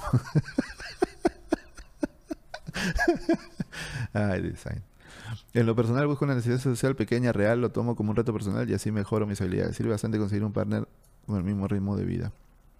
¿Cuál fue el motivo por el que cerró su cuenta de Twitter? Eh, porque es tóxico. Es tóxico. Es, el, es la red social más tóxica que he conocido. Yo pensaba que Facebook era tóxica. Cuando me fui a Twitter, me decía, me acuerdo mucho que Alexis me decía, Twitter es más tóxico. Yo no le creía. No, Twitter no es tan tóxico. Twitter es tranquilo. Tú sigues a quien quieras y ya hasta que descubrí lo tóxico que es. Twitter es como, imagínate un camino lleno de caca, de excremento, donde hay algunos centímetros nada más limpios. Y tú tienes que, como si fuera un juego eh, bizarro, ¿no? Tú tienes que ir brincando en, esos centímetros eh, limpios. Tienes que ir brincando con mucho cuidado. Te resbalas un poquito y pisas mierda. Así es Twitter puedes ir tranquilo, pero con que te resbales un poquitito pisas mierda y te embarras. Entonces dije, no. Twitter es solo para el chisme, para el chisme. Opinión mía. Pronto tendré para suscribirme de Team y quería saber si estarán ofreciendo cursos de React Native. Aún no tenemos cursos de React Native. Espero que pronto. Un saludo desde España. Dicho esto, me voy a dormir, que aquí es tarde. Bueno, hasta mañana. Saludos de Argentina, saludos. Chocar con la plata. Mi primer trabajo, la jefa te ponía un descuento por no saludarla cuando ella entraba a la oficina. Fuck. Yo tenía un jefe en un colegio no me acuerdo su nombre, pero se apellidaba Arrieta, pero su nombre no me acuerdo. Bueno, pero este man se ponía, en, se paraba al costado del, del tarjetero en las mañanas. No sé si se sigue usando tarjetero en los trabajos, no lo sé. Pero había una tarjeta y había un reloj, entonces tú metías la tarjeta y el reloj imprimía la hora a la que habías llegado. De esa manera se controlaba el, el horario de ingreso y te podían hacer descuentos por tardanza, lo cual es comprensible, ¿no? Era un colegio, hay que llegar puntual. Un profesor que llega tarde, los alumnos se quedan sin clase, es normal. Pero el profesor, el director se paraba al lado del reloj. ¿De verdad cree que eso es ser líder? perdedor. un perdedor.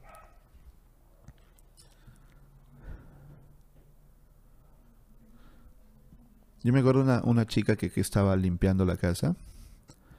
Eh, me, se le resbaló un vino que había comprado y se rompió. no, le, no le dije nada, no le dije nada, me quedé. ¿Qué hago? ¿Le digo? ¿No le digo? ¿Le digo que no importa? Me dice el que no vi nada y me fui más allá. Y él lo limpió. Le dijo a mi esposa, ¿no? Sí le dijo. Pero a mí no me dijo nada. Pero no, no le desconté. Me hacía sentir mal, decía. Desconté. O sea, pero fue un accidente.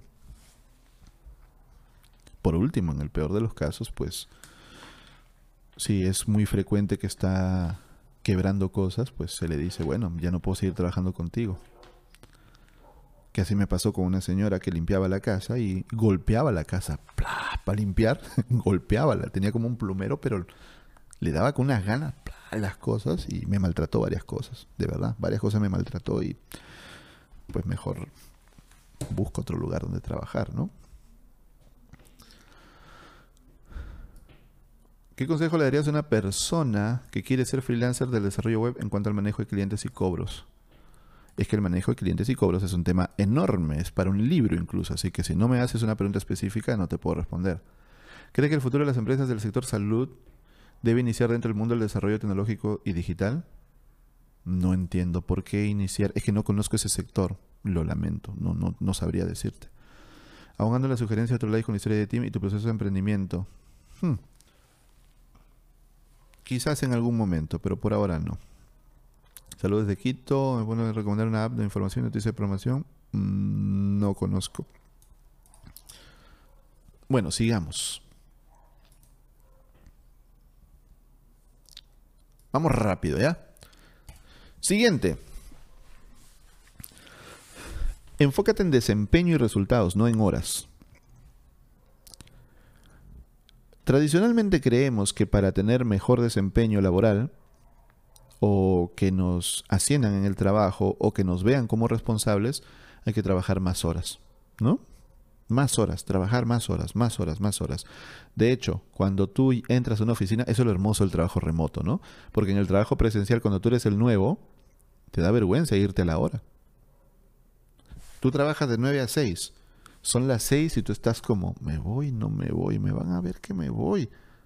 Vete, ¿por, ¿por qué carajo te vas a quedar más? ¿Por qué? ¿Sabes por qué te quieres quedar más tiempo? Porque tenemos la maldita cultura de creer que, creer que horas, tiempo, es igual a compromiso. Mentira. Por eso es que terminamos infelices. La semana pasada hicimos un video o un podcast como este hablando sobre el tiempo. ¿Se acuerdan los que estuvieron ahí? Entonces, terminamos creyendo que la única manera de medir mi compromiso con la empresa es trabajar más horas. Mentira, absoluta mentira. Hay casos en que sí, hay casos en que sí hay que ponerse la camiseta y, quedarnos unas horas más, es comprensible, pero hay casos, no es siempre, algunos casos. Pero la manera en demostrar tu compromiso es tu desempeño y tus resultados. Ejemplo de toda la vida, si tú eres un vendedor y tu cuota mensual es vender 10 mil dólares, mensual y en la primera semana del mes ya vendiste los 10 mil dólares, ya está, ya cumpliste tu cuota. Ya está, tienes tres semanas de libertad. No significa que te vayas a tu casa a rajarte la barriga, pero puedes aprovecharlo para el tiempo lento que te comenté hace un rato. ¿Te, acuerdas del tiempo lento? ¿No? El tiempo para tu aprendizaje, para mejorar, para crecer. Podrías aprovechar, si tú eres vendedor, aprovechar y, y leer sobre técnicas de ventas, ¿no? Alguna capacitación. ¿Qué tal? Decirle a tu jefe, oye, mira, este, ya cumplí mi meta del mes en solo una semana. Pero encontré este curso que me puede ayudar a vender mucho más y si yo vendo mucho más, la empresa gana más. Me gustaría que la empresa me apoye pagándome este curso. ¿Qué tal? ¿Mm? ¿Qué tal? Lo que tú debes pensar es en desempeño y resultados. Tú dirás, si yo le cobro mil dólares a la empresa, ¿será caro o será barato? Si yo le cobro cinco mil dólares a la empresa, ¿será caro o será barato? Es que no tiene que ver. Ese precio está en función de tus resultados. Si yo te pago mil dólares a ti como sueldo, por lo menos espero que tú produzcas, no sé, mil cien. O sea, que tu trabajo produzca a la empresa mil cien. De esa manera yo no pierdo, al menos gano 100 dólares. O que por lo menos produzcas mil.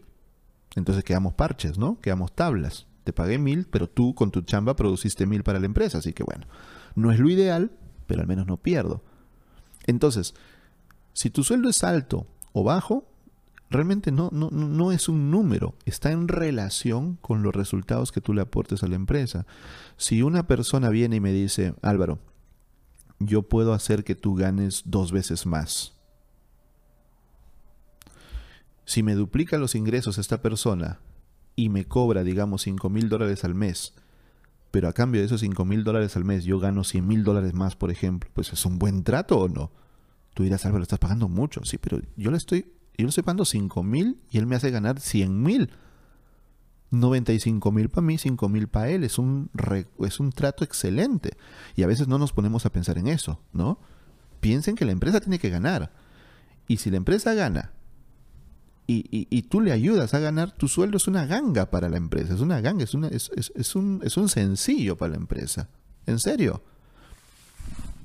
Entonces, tú no te enfoques tanto en las horas trabajadas, enfócate en los resultados, en lo que tú entregues. Por ejemplo, en EDTeam trabajamos por resultados. La otra vez el contador me decía, Álvaro, ¿cómo hacen acá cuando, una, cuando un trabajador no viene a trabajar? y con Beto y Alexis nos mirábamos como, no sé, de verdad, y se quedó como, ¿qué? Ni nos enteramos si no viene a trabajar, porque acá en EDTeam, como es remoto, trabajamos en base a resultados. O sea, nosotros sabemos que una persona debe haber entregado A, B, C, D en tales días, ¿no? Si una persona un día no entró a trabajar, hay personas del equipo que a veces no les hablo en todo el día y no sé si estuvieron trabajando o estuvieron viendo Netflix todo el día. No sé. Tú me dirás, ¿y cómo sabes si trabajan? Porque tienen tareas, pues, ¿no? Hay un día en que tienen que presentar algún reporte, entonces ahí sé. Tal vez, tal vez se quedaron viendo Netflix todo el día o se quedaron ahí en la cama todo el día y dijeron, mañana tengo que presentar y se amanecieron entre, haciendo el reporte. Ese es su problema, Lo importante es que lo entregaron. Entonces piensa en resultados, no, no pienses tanto en horas, porque si tú piensas que las horas trabajadas son lo que va a determinar que te asciendan en el trabajo o te suban el salario, vas a terminar teniendo una vida asquerosa trabajando hasta las 8, 9, 10 de la noche, durmiendo poco, trabajando los fines de semana, ¿cierto? Porque tu único indicador son las horas. No, tu indicador no deben ser las horas, tu indicador debe ser los resultados que tú entregas. Esos son los indicadores para crecer.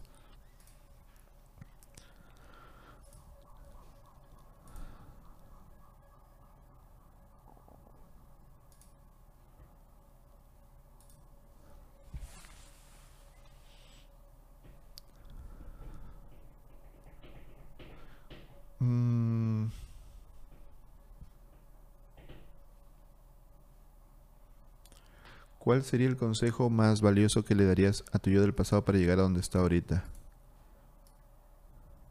Hmm.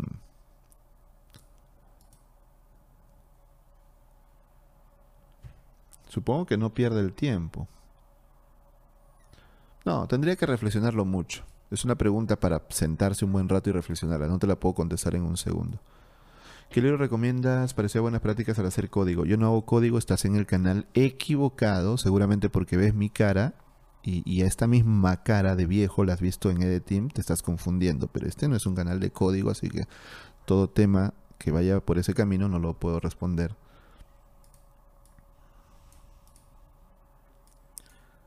Bien, no hay preguntas, así que sigamos. Número 6, ya vamos terminando. Número 6, construye una red y una marca personal. Esto es fundamental, ¿sabes por qué?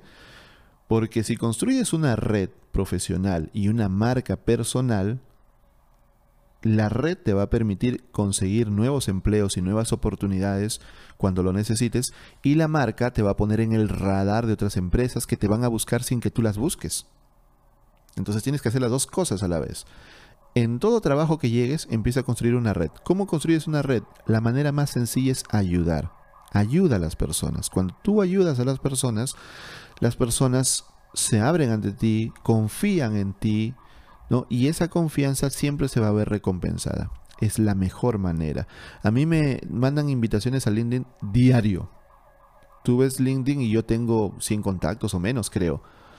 Y dirás, ¿y cómo este man no tiene contactos y trabaja y tiene una empresa y, no? Y gente que apenas está en la universidad tiene más de, ¿no? el clásico en LinkedIn, más de 500 contactos. Es porque le mandan contacto a todo el mundo como para inflar ese número de manera artificial. No sé si les funcione, pero yo me atrevería a decirte cuánto de tus contactos en LinkedIn te contestarían el teléfono si tú los llamas. Te aseguro que tal vez el 99% te dirían, ¿quién eres tú? Soy tu contacto en LinkedIn. ¿Ah, sí? ¿De dónde? Ah? No me acuerdo. ¿Te das cuenta? Eh, entonces, yo no voy a decir si está bien o está mal porque tampoco soy el dueño ahí de, las estrategias de LinkedIn como todos los gurús de LinkedIn que existen. No, no, no, no. Simplemente te digo que intenta crear conexiones de, de valor, ¿no? no simplemente contactos que estén en una lista y ya, sino conexiones de valor.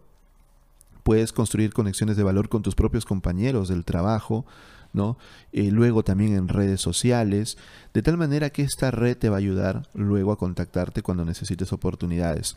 El otro tema es que crees una marca personal. Esa marca personal te va a poner en el radar de las empresas. Y si luego decides ser freelance, también te va a poner en el radar de posibles clientes. ¿Cómo construyes una marca personal? Hay una única forma, bueno, miento, hay una forma infalible, porque no hay una única forma, mentira, hay muchas formas, pero hay una forma que no falla, y es crear contenido. Ya está, cerrado, cerrado. Crea contenido. ¿De qué tipo? Puedes crear un podcast, puedes crear videos de YouTube, puedes crear tutoriales en un blog, puedes abrir una cuenta de Twitter. Sí, acabo de decir que Twitter es un lugar tóxico y todo, pero si pisas bien ya depende de ti, ¿no? O en Instagram o en LinkedIn, lo que sea. Y crea contenido, contenido de valor. ¿Y de dónde saldrá ese contenido? Tú dirás, Álvaro, yo no soy un youtuber, no soy un blogger, yo no soy de hacer podcast. No, no, no, no, no, no, no, no es para mí esto de crear contenido. Mentira. ¿Sabes por qué? Vamos a suponer nuevamente, nuevamente volvamos al tema de que eres diseñador y tu chamba es Photoshop, ¿ya? Volvamos a ese punto.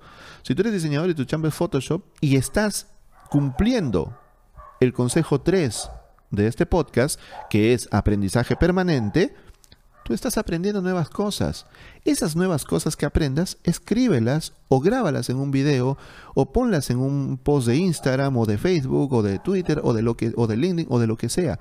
Estoy seguro que cada semana aprendes cosas nuevas en tu trabajo. ¿Sí o no? Porque si no aprendes estás jodido. Ahí sí estás jodido. Yo no sé qué estás haciendo en esa chamba. Eres un minion de por vida. Pero estoy seguro que, o, si eres programador, encontraste un, truco para hacer algo que antes no sabías cómo hacerlo. Tú miras, Álvaro, pero en mi trabajo e, es, es un proyecto confidencial, yo no puedo revelar el proyecto en el que estoy trabajando. Pues es que yo no te digo que reveles ese proyecto. Tal vez hay un patrón de diseño de software eh, que resolviste o un problema clásico de código que le encontraste otra salida. No tienes que revelar nada, solamente ese pedacito, ¿no? Siempre y cuando no revele absolutamente nada. Un tutorial de cómo resolviste un problema. Empieza a crear contenido de valor y no te va a costar nada. De hecho, así comencé yo. El canal de YouTube que, que hoy es de Team, yo lo comencé haciendo videos para mí mismo. Porque yo me enfrentaba a retos. Yo siempre he sido más diseñador que programador. Entonces me, me enfrentaba a retos muy jodidos con mis clientes. Y cuando lo resolvía decía, esta vaina me la voy a olvidar. Para no olvidármela, grababa un video y era para mí. Pero poco a poco le empezó a gustar a la gente, le empezó a gustar, a gustar a la gente. Hay muchas cosas que tienes en la cabeza dándote vueltas, ¿cierto? Puedes grabar un video, puedes escribir un artículo, puedes hacer un tutorial chiquito. De esa manera creas contenido, la gente te sigue, te posicionas como una autoridad en el tema y te pones en el radar de muchas empresas. Es más, si te pones en el radar de muchas empresas y eres bueno, la misma empresa en la que tú estás ahora no te va a querer soltar, va a decir, mm, mejor negocio, le subo el sueldo o algo, porque si no se roban a este programador, a este diseñador, a este vendedor, se, se lo roban otras empresas. ¿Viste? Porque tú te pusiste en el radar.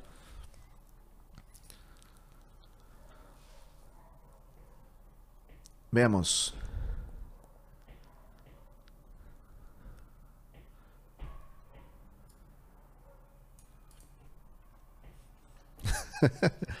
Marca personal no es un logo, sí. Álvaro es el emblema de Team. Yo me acuerdo que antes eh, era un chiste interno en el Team que decíamos que, que mi cara era el logo, era un chiste interno, me lo has hecho recordar. ¿Qué opina de la frase no recibas críticas constructivas de quien no ha construido nada? Pues que tienes toda la razón, ¿no? Claro. Criticar es muy fácil, destruir es fácil, construir es difícil. Por eso, esa es otra razón por la que me salí de Twitter. Twitter está lleno de gente que no ha hecho nada en su vida y se dedican a insultar. En serio. Ni siquiera en Facebook hay gente tan frustrada. Ni siquiera en Facebook. Y yo pensé que Facebook era tóxico.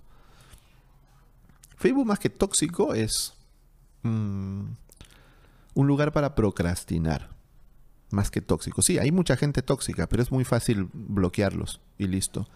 En Twitter no es tan fácil bloquear, es casi imposible. O sea, sí los puedes bloquear, pero te hacen un hashtag o te, o te sacan screenshot o te mencionan. Hmm, no hay forma. Para el tema de mi marca personal, los slide, projects es lo mismo, los side projects, uy, perdón, leí mal. Los side projects es lo mismo que hacer proyectos de freelance. No es lo mismo, pero te pueden servir para un portafolio. Yo tengo mi LinkedIn full de solicitudes de reclutadores. Hoy domingo me llegaron cuatro nuevos, pero muchos copian y pegan sus propuestas. Al final termino sacándolo de mis contactos. Uy, sí, los reclutadores. Hay, hay muchos reclutadores que son... Es para otro video, ¿no? ¿Cómo, ¿Cómo, defenderte de los reclutadores que son una lacra? Uy, son, son una plaga en LinkedIn. Muchas gracias Álvaro por todas tus recomendaciones. Muchas gracias a ti, Daunela, por estar acá. Yo empecé alzando en YouTube mis presentaciones del colegio. Antes no me animaba, pero ahora sí. Fantástico, muy bien. ¿Está bien crear contenido de lo que yo aprenda? Por supuesto. Hay una frase que dice, el que enseña aprende dos veces. Por supuesto. Y así hice yo. De hecho, hay un post que creo que hasta ahora es el post más leído en el blog de The Team y es una anécdota que siempre cuento, que es sobre cómo copiar y mover archivos en Linux con comandos. Yo lo escribí porque yo me olvidaba. Cada vez que me tocaba, porque tenía que mover archivos en mis proyectos, eh, o en los proyectos de Team, ya no me acuerdo, pero cada vez que yo tenía que mover archivos me olvidaba cómo era el comando, cómo era, maldita sea, un día me harté y escribí un artículo y dije, ya, de aquí nunca más me olvido, pues ya el artículo. Lo escribí y hasta ahora es el más, uno de los más leídos en toda la historia de The. Es una locura, pero es real.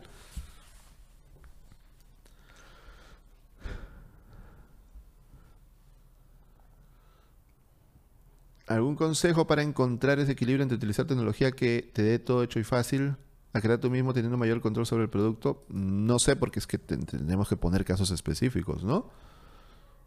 Por ejemplo, hacer tu página web.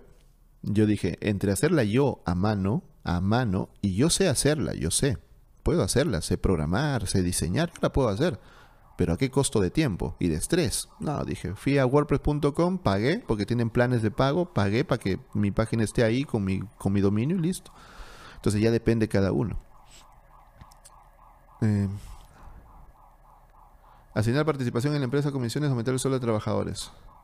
Es que asignar participación en la empresa depende de la figura legal. No es tan sencillo como que yo le diga al equipo, miren, a partir de ahora ustedes son dueños de tanto por ciento de la empresa. Y ya no funciona así. Hay toda una estructura legal que debes cumplir. No es tan sencillo. Por ejemplo, en la estructura legal que tiene de Team no podemos dar acciones. Está prohibido. Entonces hay que, tendría que cambiar completamente la estructura legal. Así que no es, no es sencillo. Soy un joven de 18 años, este año salgo de promoción y quiero estudiar ingeniería de sistemas. Pero pero, ah, no cuento con dinero para ir a estudiar y como está la economía hoy en día no puedo conseguir trabajo. Hice un poco de cursos de computación, pero no sé cómo profesionarme para poder trabajar. Pues aprende.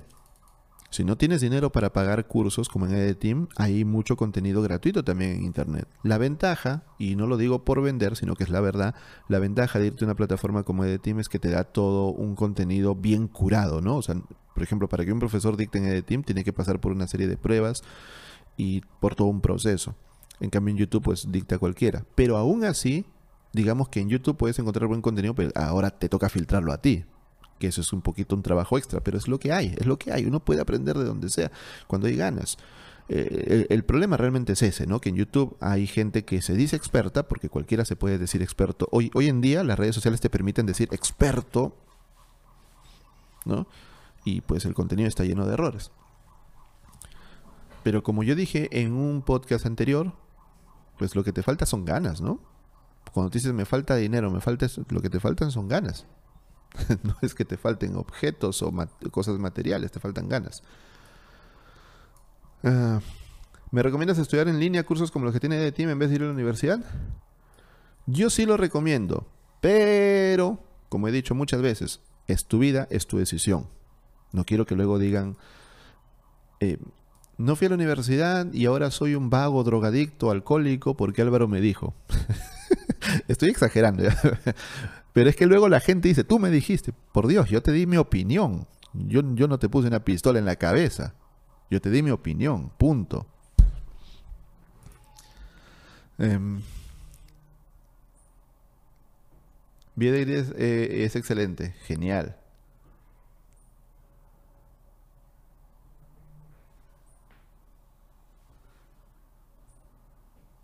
Ah, hola Lina, qué sorpresa. Uy, ya había tres, cuatro de Team hoy. Bienvenida al podcast, qué gusto. Otra pregunta, ¿tengo que separar las cosas que aprendo? Por ejemplo, si hago las cosas de diseño y quiero, así como dijiste, los comandos, ¿puedo hacerlo en el mismo que publico solamente? Esa es una buena pregunta. Cuando tú hagas contenido, intenta tener una línea.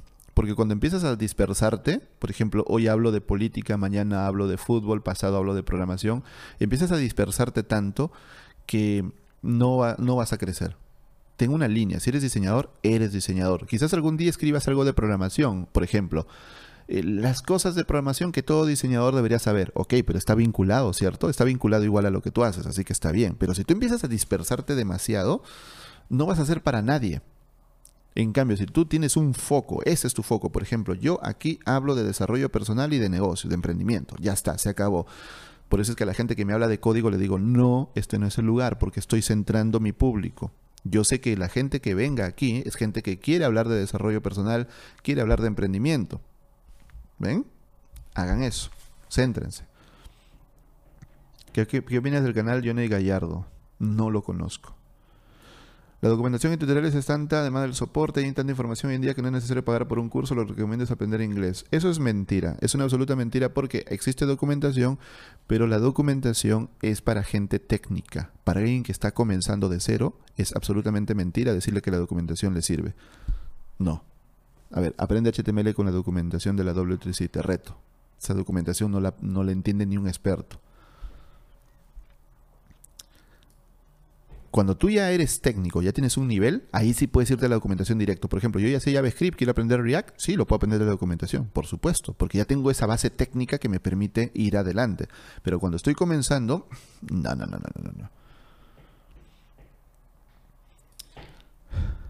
Recientemente descubrí los cursos de Team y me gustaron todo bastante bien y me entró la curiosidad de cómo le surgió en la cabeza el nombre de la empresa. Es educación. ED es educación. De hecho, en inglés le llaman EdTech.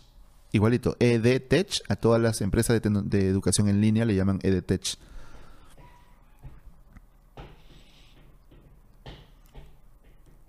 Y sí, también viene de escuela digital. Es un juego de palabras entre escuela digital, que era nuestro nombre antiguo, y educación y team. Ahí es un juego de palabras. Pero también hay una anécdota. hay una anécdota también. Les voy a contar, ¿ya? Rapidito. Como para que quede en los highlights de este video. Cuando estábamos buscando el nuevo nombre, porque Escuela Digital era nuestro nombre previo, estábamos buscando un nuevo nombre porque Escuela Digital era demasiado común. Había una escuela digital en México, otro en Venezuela, otro en Colombia. Prácticamente todos los países tenían su escuela digital, aunque obviamente nosotros éramos los más reconocidos. Pero a mí no me gustaba porque quería tener un nombre único, único. Y cuando la gente diga escuela digital sepa que habla de nosotros y no de y no pregunten cuál, el de México, el de Perú, el incluso poder expandirnos y crear marca en diferentes países. Porque si no, luego puedes ir a México y no puedes expandirte a México porque hay una escuela digital ahí y no te puedes expandir. Entonces dije, no, tenemos que cambiar el nombre. A la comunidad le chocó el cambio de nombre, nos miraron como tan locos, ¿qué es eso? ¿Qué es eso? Incluso por nuestro logo nos troleaban y todo. Nuestro nuevo, cuando cambiamos el logo, ¿no? Pero bueno, el punto es que empezamos a tirar ideas, muchas y muchas, muchas, muchas ideas. Una de ellas era de Team, obviamente, y habían varias más que no me acuerdo, pero la decisión final, por pura casualidad de la vida, fue por el dominio. El dominio ed.team estaba disponible. Entonces hablamos con los socios. ¿Aprobado o no? A la cuenta 3. 3, 2, 1, aprobado. Se acabó. Compramos el dominio y, y ya, porque ese dominio es perfecto, es hermoso, ed.team. Entonces, entre todas las ideas que teníamos, vimos que el dominio estaba libre y el dominio, prácticamente por el dominio fue que nos quedamos con ese nombre. Esa es la historia. ¿Qué opina de Fernando Herrera? ¿Estar en ed.team? No sé quién es Fernando Herrera.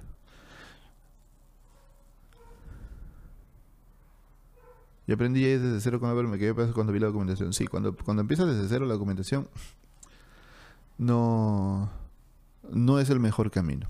De que se puede, se puede, pero rompiéndote la cabeza. Y al final es el factor tiempo. La gente, la gente que dice, no pagues un curso, aprende por tu cuenta. Chévere, bacán, es tu decisión, es tu decisión. Pero el factor tiempo también, pues, ¿no? En un curso, con una persona que ya se tropezó, ya, ya tiene heridas de guerra, tiene horas de vuelo y te puede enseñar buenas prácticas, te puede decir, este es un error común de los novatos, no lo cometas. Te ahorró un año por lo menos de estudios, te ahorró un año de ensayo y error, un cursito. Que tú decías, no, muy caro, muy caro, puedo aprender gratis con el chico ahí que subió su curso a su canal de YouTube. El chico aprendió ayer eso que te está enseñando, ayer lo aprendió. Es diferente una persona que tiene 20 años con ese tema y que ya tiene muchas horas de vuelo. Al final es su decisión, como yo siempre digo, eres dueño de tu vida, toma el camino que te dé la gana. Pero no me vengan con falacias como que...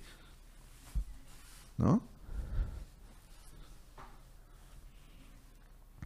Mm.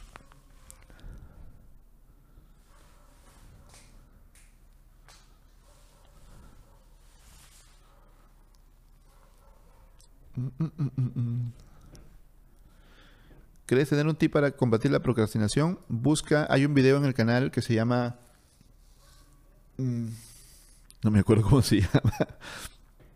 Pero algo así como este, esta es la razón por la que no tienes tiempo o la razón número uno por la que no tienes tiempo. Algo así se llama. Búscalo. O pon tiempo en el buscador del canal y lo encuentras.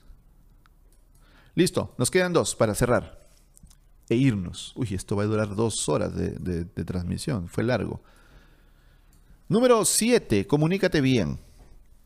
La comunicación es una de las herramientas o de las habilidades más importantes de todo trabajador, de todo profesional, de toda persona, sin importar su área. La otra vez que nosotros tenemos reuniones internas en, Ed, en EDTeam, le llamamos EDMeet, que es un, como un meetup interno online, y ahí cada miembro del equipo tiene que exponer un tema. Y justamente la vez pasada yo decía eso, ¿no? Que independientemente de la profesión que tú tengas, comunicarte bien es un skill vital, vital.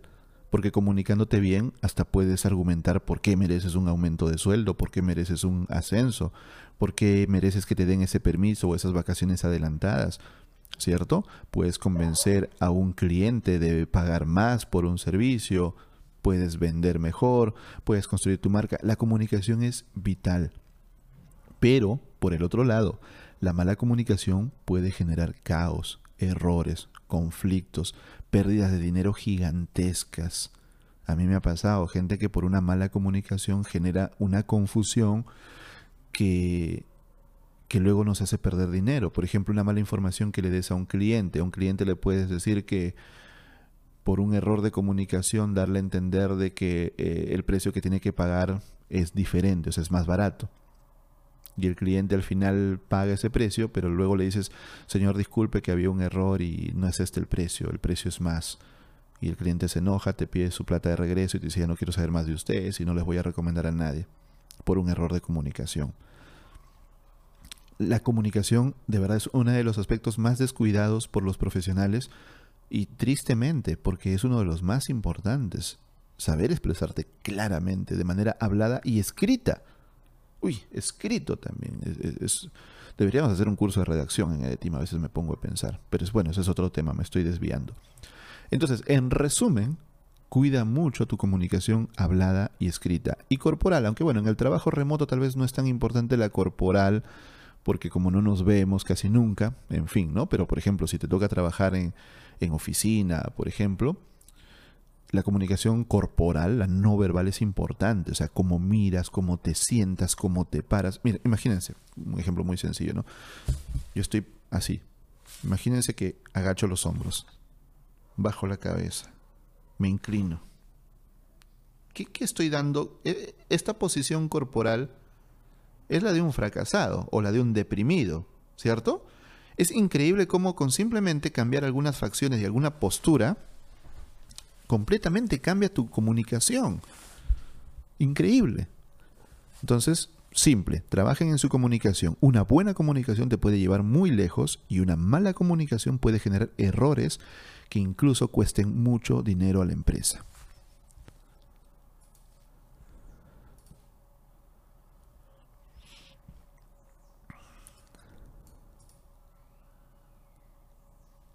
Según mi experiencia, los que se comunican bien ascienden más rápido versus los que no. Yo diría lo mismo también, pero lamentablemente es una de las habilidades más descuidadas por los profesionales. Díganme si miento, los que están aquí, 149 personas según las estadísticas de YouTube, ¿cierto o no que es de las habilidades más descuidadas? Y cuando tú descubres el poder de la comunicación, te das cuenta que eso te puede llevar... Por ejemplo, yo que estoy haciendo acá, yo estoy hablando, Nada más, no necesito animaciones, no digo que esté mal, ¿no?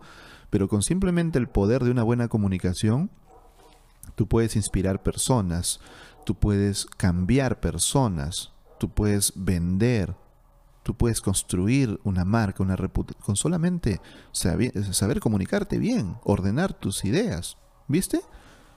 Desarrollen su comunicación, trabajen mucho en la comunicación.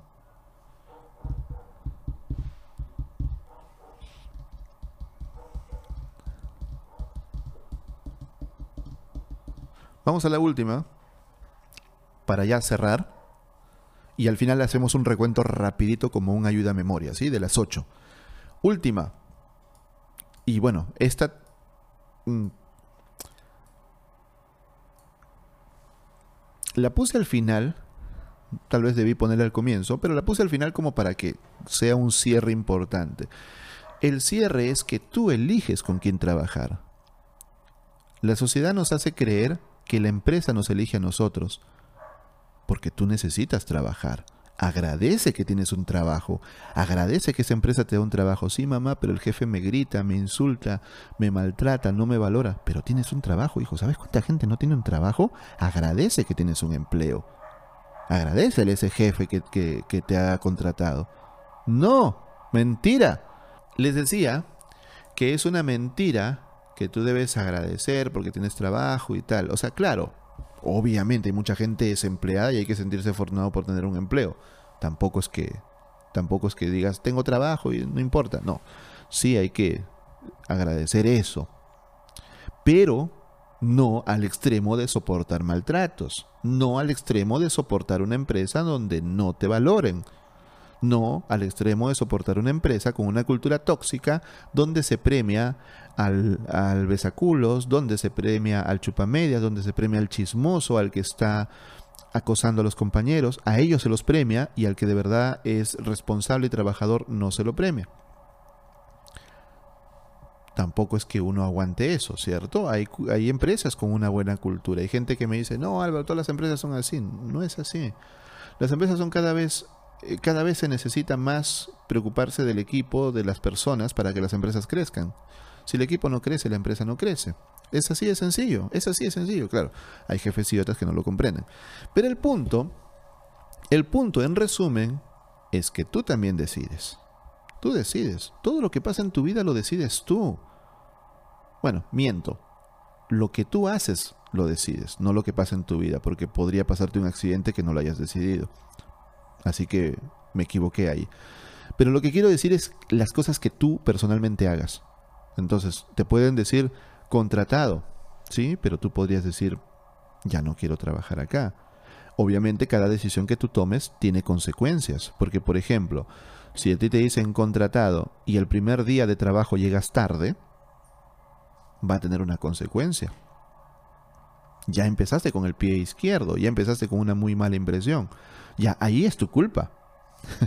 a mí me ha pasado, ¿no? Primer día de trabajo llegan tardísimo. Eh, por ejemplo, mañana comienzas, mañana tenemos una reunión a las 9 de la mañana para indicarte todo lo que tienes que hacer. Chévere. Llega a las 11.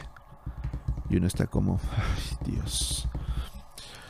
Pero para cerrar todo este live, en resumen, tú decides si trabajas aquí o trabajas allá. No te quedes eh, en un trabajo solamente porque tienes trabajo y todo el, todo el mundo no tiene trabajo y está desempleado. Tú dirás, Álvaro, pero si me quedo sin trabajo, pues ¿de qué como? ¿De qué vivo? ¿Cómo pago mis cuentas? Es verdad. Pero si tú has seguido todos los consejos que te he dado, te aseguro que tienes varias ofertas de trabajo o tal vez no las tienes, pero no te sería nada difícil conseguir ofertas de empleo. Podrías conseguir ofertas de empleo y cuando estés seguro o segura de que tienes otro empleo, recién ahí renunciar. En serio, recién ahí renunciar. Hay una frase famosa que dice que cuando te despiden de un trabajo te están haciendo un favor. Y en cierto sentido es verdad, porque tal vez tú no te hubieras atrevido a renunciar. Tú por ese miedo de que tengo que pagar las cuentas, la luz, el agua, el teléfono, si tienes hijos, el colegio de los niños, etcétera, por ese terror no buscas otros caminos. Pero si mientras estás en la seguridad de tu, de tu empleo vas buscando otros caminos, aunque tu empleo sea bueno, tu empleo puede ser muy bueno, y vas pero igual vas desarrollando una marca personal que te pone en el radar de otras empresas, o que incluso hace que tu propia empresa te quiera poner mejores condiciones para que no te vayas. Al final lo haces por ti. Es tu desarrollo personal, es tu desarrollo profesional. Obviamente, si tú creces, la empresa crece contigo, los dos se benefician, pero al final es por ti. Y quiero que te quedes con ese último mensaje. Todo esto es para ti, no es para la empresa. La empresa se va a beneficiar si tú eres bueno. Obvio, por supuesto. Y todos van a querer trabajar contigo porque tú eres bueno o buena. Tú eres alguien que da resultados, tú eres alguien que resuelve problemas, tú eres alguien que es eliminador de estrés, alguien que propone soluciones, alguien que es proactivo. ¿Sí? ¿Quién no va a querer trabajar contigo? Por supuesto. Ahí está.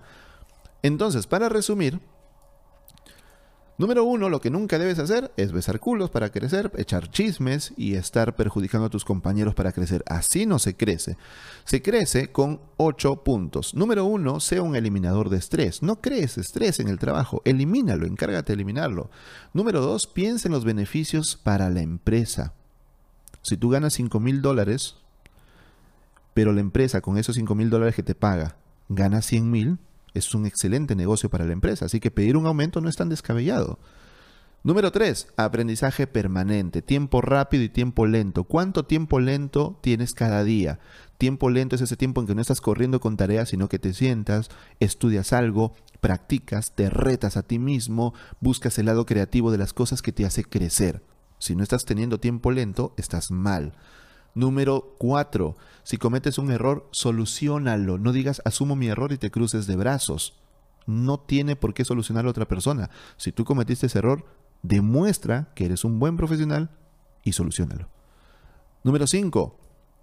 No confundas horas con resultados. Lo que busca la empresa de ti son resultados, pero la mayoría de gente cree que trabajar más horas es una forma de demostrar que son buenos empleados. No, la forma es con resultados. Número 6. Construye una red y una marca. Si ya tienes trabajo, por último, tienes menos estrés de buscar otro empleo. Pero, mientras tanto, ve construyendo una marca. Todo lo que tú vayas aprendiendo, crea contenido con eso. Crea contenido en redes sociales, en un blog, en un canal de YouTube. Crea contenido. Y poco a poco tu nombre va a ser conocido como un profesional importante y te vas a poner en el radar de otras marcas. O incluso tu propia empresa va a decidir subirte el sueldo, darte mejores beneficios porque se da cuenta que tienen a un rockstar dentro de la empresa. ¿Y a quién no le gusta? ¿A qué empresa no le gusta? ¿A qué jefe no le gusta trabajar con alguien importante? 7. Comunícate bien. La mala comunicación puede traer problemas gravísimos, peleas, discusiones, divorcios, guerras, pérdidas de dinero, negocios que se pierden, ¿no? Tratos que ya estaban casi listos para firmar y se pierden por una mala comunicación. Y la buena comunicación te puede ayudar a ascender muchísimo en la vida. Y número 8 y final, tú eliges con quién trabajar. No solamente la empresa elige con quién trabajar, tú también tienes el poder de elegir. Eso es todo y espero que les sirva de mucho en su carrera profesional. Les agradezco muchísimo su tiempo el día de hoy. Nos vemos el próximo domingo con un nuevo podcast. 4 de la tarde, hora Perú, Colombia, México. 6 de la tarde para Argentina, 5 de la tarde para Chile, 4 de la tarde también para Panamá, 5 de la tarde para República Dominicana, Venezuela y Bolivia. Nos vemos el próximo domingo en un nuevo podcast. Espero que este les haya gustado mucho. Y recuerden que si quieren desarrollarse de manera profesional, quieren desarrollarse profesionalmente, personalmente o quieren hacer negocio, este es el canal al que deben suscribirse. Y recomiéndenle a todos sus amigos y sus conocidos si quieren crecer en su desarrollo profesional y personal, vengan aquí a escuchar a este viejo loco las cosas que tiene que decirles. Que si yo soy un renegón, pero es que la vida es así, pues, ¿no? No hay que dártela con dulce, con caramelo, hay que decirte las cosas de verdad. Y ustedes saben que se los digo con sinceridad. Les digo cosas que de verdad les van a ayudar. Muchísimas gracias.